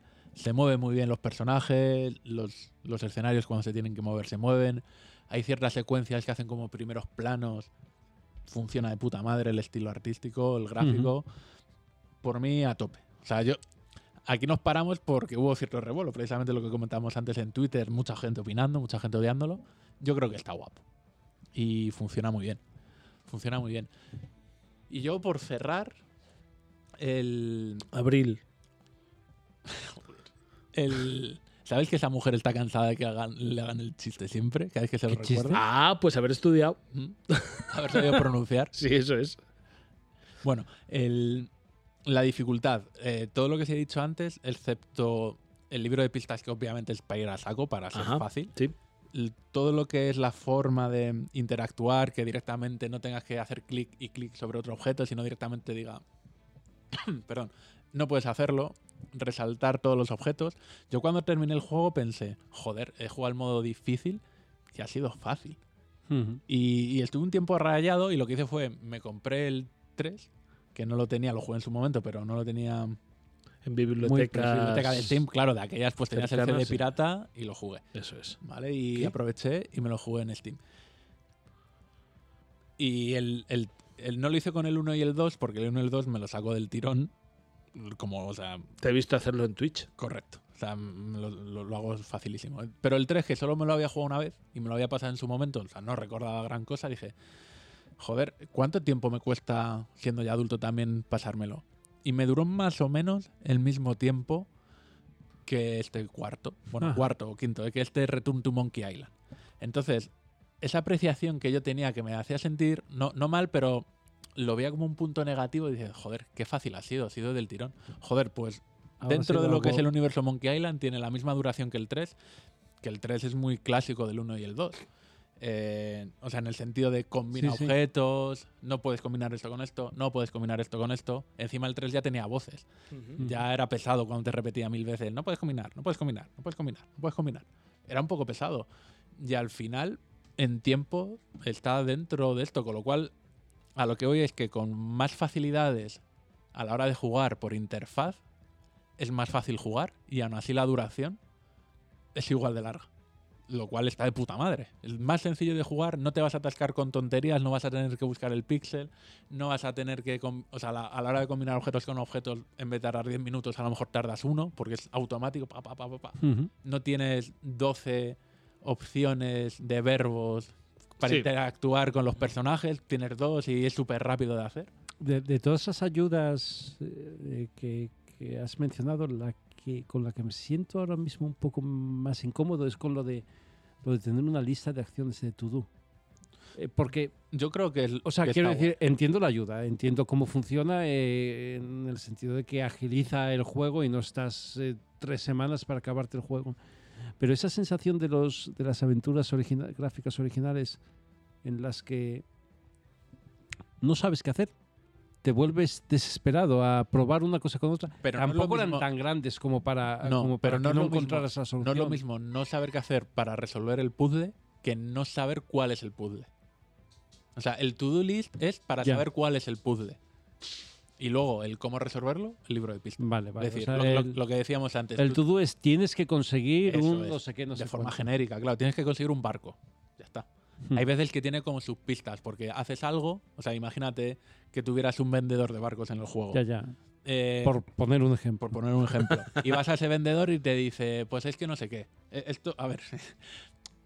Eh, bueno, la gente que. Héctor, es que como has dicho que no se ha jugado mucho, es que había un vendedor de barcos. Sí, sí, Que- están. Vale. Pero que, os- que insisto, que esto Sí, sí, lo- están por los vendedores de barcos en el perdón, juego. Por, perdón. por cultura de videojuegos. Pero que me lo estoy inventando, no es un caso que ocurra en el juego, ¿vale? No es un spoiler de nada. Pues imagínate que el vendedor de barcos te dice, ya, pero es que me, fal- me hace falta conseguir un Ya. millón de euros. Pues o el- este el- barco no tiene catalizador. Pues el tu efectivamente me vale mejor. Pues entonces el to-do tendría un extra de pues hace- tienes que encontrar un catalizador. O sea, ese es el to-do. No que es lo que decía antes, no te tienes que recorrer el mapa otra vez para irte a hablar con no sé qué personaje para que te vuelva a decir qué tienes que hacer. Ujú. Pues mira, lo tienes más o menos claro y lo facilita. Pero vuelvo a lo mismo, es facilidades que hacen que aún así el juego sea súper disfrutón, de una dificultad muy parecida a los anteriores, con lo cual está guay.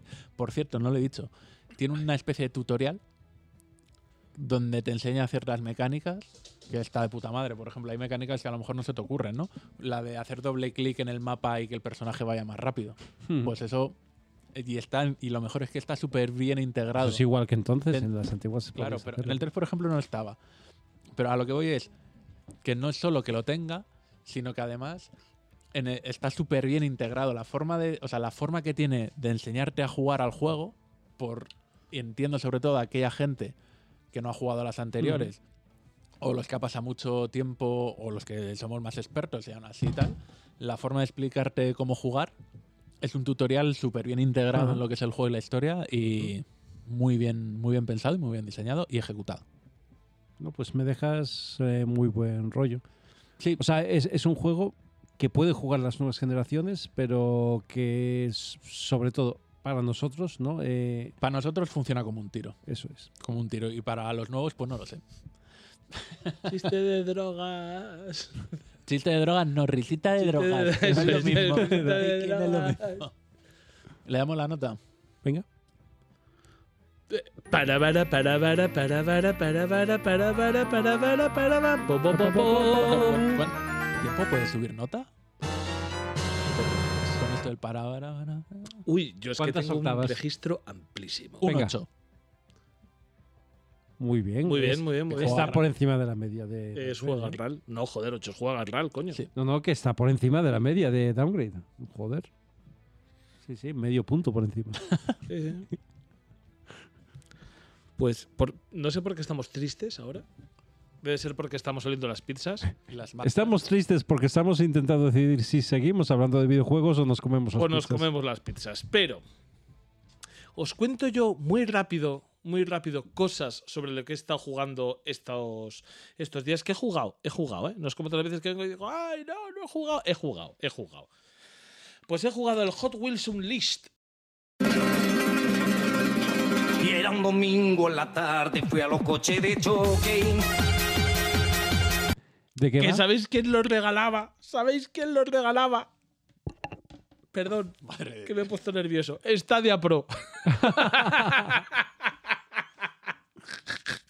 Ay, perdón, perdón. Es que antes se me escapó. Ay, sí. Hablando de Stadia que has dicho tú, es que los exclusivos, ¿sabéis cuántos juegos exclusivos tenía Stadia ahora mismo? ¿Cuántos? Seis. Cinco y va a salir un sexto. Y la música que debería haber sonado en esa noticia es de uno de esos exclusivos que es un Pac-Man.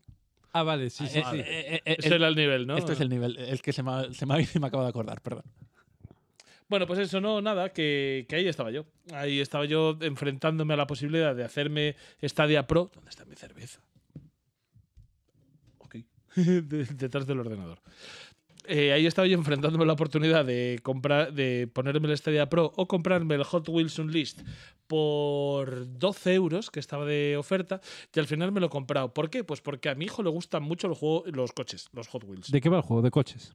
Sí, pero eh, lo que tiene es una vertiente muy, muy, muy de coleccionismo. Eso quiere decir que tú cuando vas jugando vas acumulando una moneda del juego. Por supuesto, una moneda que puedes, puedes comprar. que puedes comprar.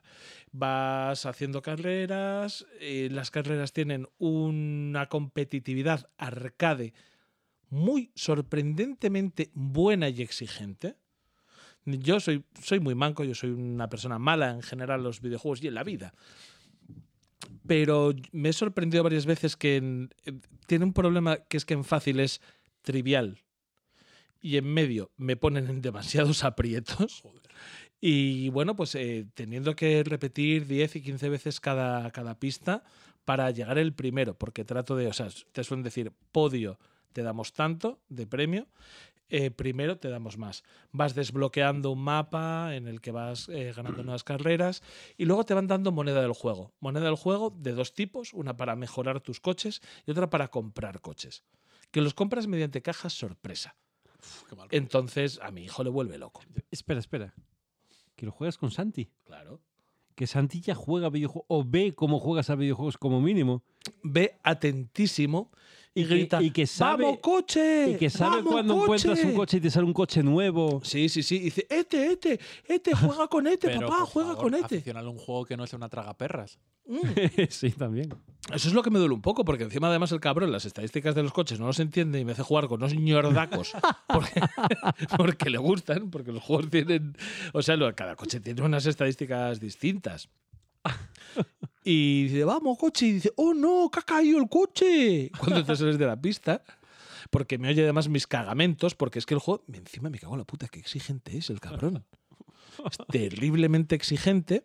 Entonces yo voy ganando, ganando, ganando, voy a pasar primero, de repente, ¡pam! Me pego una hostia en una esquina, el coche sale volando, porque las físicas las tienen controladitas para que parezcan coches de juguete, no coches de verdad. Ujú. El coche se va a la puta y yo me cago en Dios, en todo lo que se mueve. El coche volando por ahí. Te- te- llego último y dice, oh papá. No, papá. y entonces es Tu gracioso. cara de decepción que no será Sí, la primera no, vez que la papá, no, papá. Ni la última. Y dice, oh no, el coche. Entonces es guay, es guay jugar con esto con el niño. Eh, claro que para él el momento guapo es cuando saco moneda del juego y abrimos cajas de coches, porque es lo que a él le flipa. El resto le gusta, mira, dice, vamos coche, vamos coche y tal. Luego tienes un editor en el que puedes hacer tus propias pistas, entonces he hecho una pista que es prácticamente recta, con muy pocas curvas, y le pongo a él a jugar, yo acelero. y él mueve un poco la. no, no lo controla bien. Entonces, no, le estoy. Eh, le estoy dando bastante, porque el niño me lo pide bastante, lo cual es bastante guay. Y dice, papá o coche, papá o coche, y me trae el mando. Y digo, sí, Cecilia, siempre digo a mi mujer, oye, si me ha traído el niño el mando, ¿qué lo voy a hacer? Yo le estoy poniendo a la pequeña historias del Dark Souls. Ya lo he visto. Historia es el caminante de la vida. Ya lo viste, ya lo Para que viste. se lo cuente un señor bien contado en YouTube. Pues eso, que al final el juego me está sorprendiendo por juego competente. No es un Mario Kart, es muy sencillo, pero coño, funciona muy bien de, de físicas, funciona muy bien como juego competitivo. Más sencillo que te lo iba a preguntar. Si era más Mario Kart o Trackmania. Es Trackmania. Es Trackmania. O sea, esto es O realmente. sea, más tienes- complicado que el Mario Kart. Sí. Sí, no, pero es que no, no es que sea complicado, es que aquí tienes que correr. En Mario Kart al final es un juego en el que tus habilidades como piloto tienen un peso. Mínimo. Es más. No, tienen un peso, pero no es de determinante, usar es más tu estrategia de cosas, objetos. ujú. Y aquí, como no hay objetos, es simplemente Ujú. eh, tú aquí derrapas. El derrape, cuando derrapas, te da para te da turbo y utilizar bien el turbo y no darte con los lados, con lo cual aquí la conducción tiene bastante peso. Y me está sorprendiendo eso como juego solvente. Y coño, qué bien me lo estoy pasando. Es sorprendentemente bien para un juego que lo único que quería era eso. Lo vi barato y digo, para que el niño habrá Hot Wheels como hace en, como hace en la realidad, porque además eh, joder, que cómo está cambiando Downgrade con los años. Consejo para padres. Los Hot Wheels están muy bien, porque cuestan 1,50€ cada uno. Y le puedes regalar algo a tu hijo cada dos por tres, por poco más, dos euros cuestan. Y por poco Los, juego- precio- los Hot Wheels del juego. No, no, los Hot Wheels. Ah, vale, vale, en vale. Entonces, como yo le ya de por mí me gustaba mucho pasarme por el poli y comprarle Hot Wheels en blister y llevarme unos cuantos a casa y bueno, pues cuando hace algo que me gusta le doy un Hot Wheels de verdad, pues ahora se lo estoy dando también en videojuegos. Y eso está bien. Pero en serio, si queréis un juego super arcade, super arcade y sois aficionados a los Hot Wheels, pa'lante con ello, porque encima tienen licencias muy jugosas, como jugar con las tortugas ninja, porque claro, tienen las de Mattel. Con los. con cualquier eh, de Warner, que ahora andan los Jetsons por ahí. Eh, tengo el DeLorean, porque me salió el DeLorean y joder, el, joder con, la furgoneta de las tortugas ninja, que me parece alucinante. Y tienen a He-Man y a Skeletor. Y yo ahí estoy ahí, Haciendo pero de coches. ¿eh? Haciendo de coches. Sí, sí. Coche He-Man, coche Skeletor. Hostia. Acabo de acordarme, había una serie de dibujos de un chico que se convertía en coche. Sí. Sí, sí, sí. ¿Cómo sí. se llamaba? Es que no Da te igual, creas igual. que será la. eh, vale, luego te lo enseño. No, tardemos, tampoco no dediquemos mucho a este pensamiento. No, no, pero es que al ver un Sí, sí, sí, sí, sí, He-Man no, que se había, convierte había, en había, coche, había, o sea, un sí, Hitman sí, que sí, es un sí, coche, me, me- me- me vino eso y madre mía. Y también estoy jugando el Overwatch 2. ¿Y comparado con el 1? Es el 2. Em, a ver, os digo una cosa. Yo miré, además, porque te dejan la estadística muy clara, cuántas horas jugué al Overwatch 1. 40 horas. Bueno, No está mal. no, le di. Le di. Hostia, no los distingo. Yo No los distingo, ¿eh? Yo- No los distingo. justo decía antes del reloj, hoy he escuchado, el reloj lo voy escuchando cada 10 minutos, o sea, de 10 minutos en 10 minutos. Justo han llegado hoy una parte que decían, una persona que ha jugado poco, no si cuenta es poco, Eso es. no lo distingue del 2. Una persona que ha jugado mucho al 1 ve muy claras las diferencias con el 2. Mm, sí, Una persona que no ha jugado nada, pues le da igual. pues la da igual. Sí, sí. No lo distingo. Pero es que no lo distingo, de verdad. A mí me da igual. No, no, es un juegazo, ¿eh? Y a mí No, me refiero Overwatch que no he jugado. Siempre, siempre me gustó mucho y de hecho intenté incluso que Rafa jugase y, no- un poquillo. y tú Yo jugaste un poco. poquillo, yo juego un, cacho, un cachito más y tal. A mí me gusta mucho Overwatch, me gusta mucho lo que propone, sobre todo cómo estructura las partidas. Yo ahora mismo estoy jugando un modo que me hace mucha gracia, que es que tú no eliges la clase. A ti cuando La empiezas clase te partida, elige a ti. Sí, porque hay tres clases. Hay el que hace daño, el DPS, el tanque y el, y el apoyo. Y pues bueno, pues para que los equipos sean equilibrados, porque hay muchas veces que la gente, sobre todo, eh, es la gente muy dedicada, pues al final tienen sus personajes claros, los manejan muy bien, y luego te encuentras con equipos terriblemente descompensados en los Sí, que para hay. evitar que haya cinco tanques. En el- Eso es, cinco tanques y tal y cual, y sin embargo, en lo que es por, por roles, pues te obligan a llevar un número de tal, de cual, de cual, y a ti te puede tocar eh, un rol u otro, y yo como manejo un poquito de cada cosa, y me gusta mucho eh, tocar personajes nuevos, pues estoy disfrutando mucho, y me lo estoy pasando muy, muy, muy bien volviendo a jugar a Overwatch, pero ya os digo, yo mi punto de partida era que no, no lo distingo, no lo distingo al anterior, la verdad. Y ya está. disfruto, es como si me hubiesen revitalizado un poco el, el anterior, sé que han puesto personajes nuevos, Lo han hecho free to play. Lo han hecho free la to forma play, de eso es. Sí, todos sí, los sí, sí, sí, sí. de temporada, todas estas mierdas con nuevas de de servicio. Justamente. Bueno, ¿y qué dice tu hijo del juego? Eh, se le da exactamente igual, porque no entiende nada. Es que, ojo, los videojuegos, yo creo, o sea, mucha gente externa no los disfruta porque no, no entiende lo que está Claro. pasando. Que, No, no. que es como si yo voy a ver un partido de béisbol, que dije, o sea, de hecho fui y dije, aquí hay, O del aquí, League of Legends. aquí pasan cosas. Para mí. Correcto.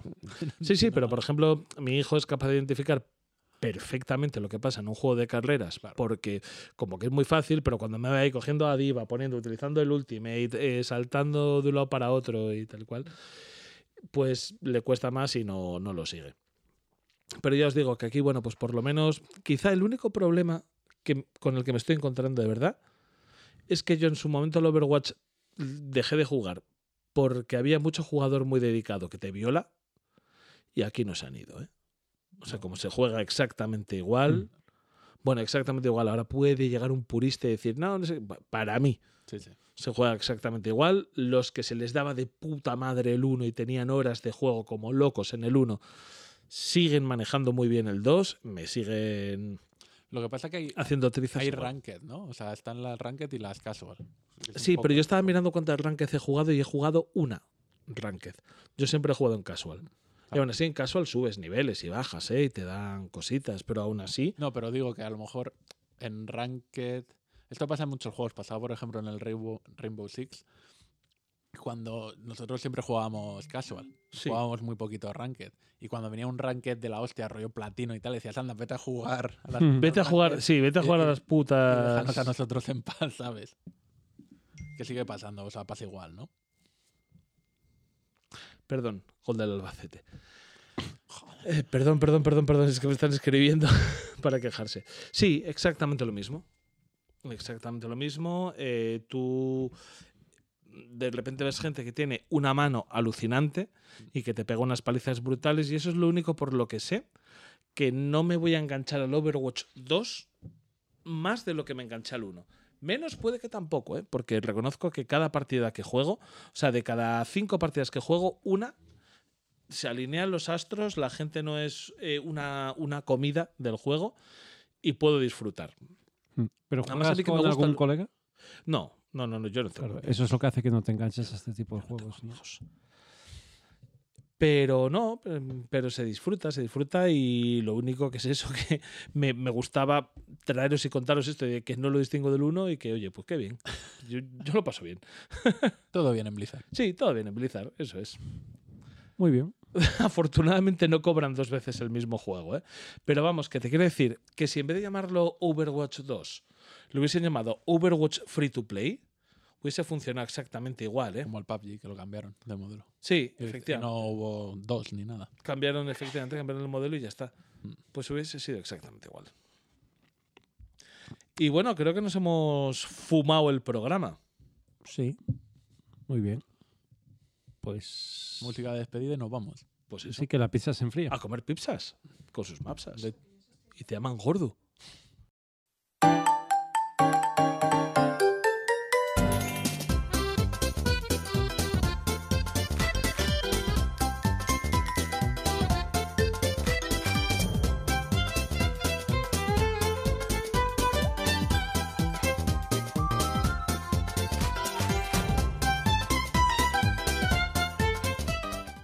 Y con esto llegamos al final del downgrade Nueve. 6x9. 6 por 9 6x9 porque ya paso a decir de qué mes se supone que eres de downgrade.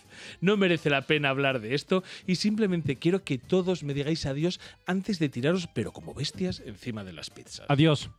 Luego, Rafael, Adiós.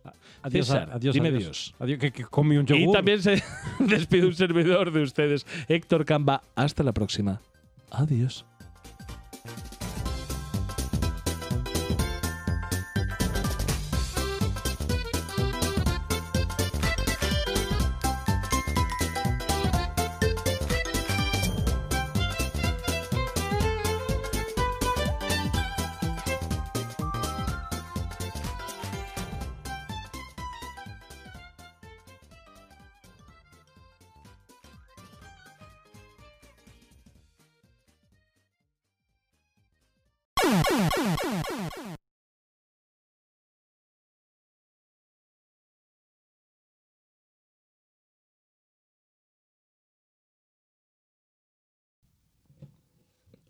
Vale, pues. Vale, más cerveza, más cerveza y al rato un todo Monkey Island. yo no voy a ver más alcohol. No debes. Yo tampoco. Pero, Tú sí que debes. pero he traído una limonada del Mercadona que está súper rica. ¿Te la bajo? Sí. No mastiquéis, no mastiquéis. Anda, que no. es que hago lo, lo, lo trago como una oca. Ay, Dios mío, no sé qué suena peor grabado. Con los auriculares puestos.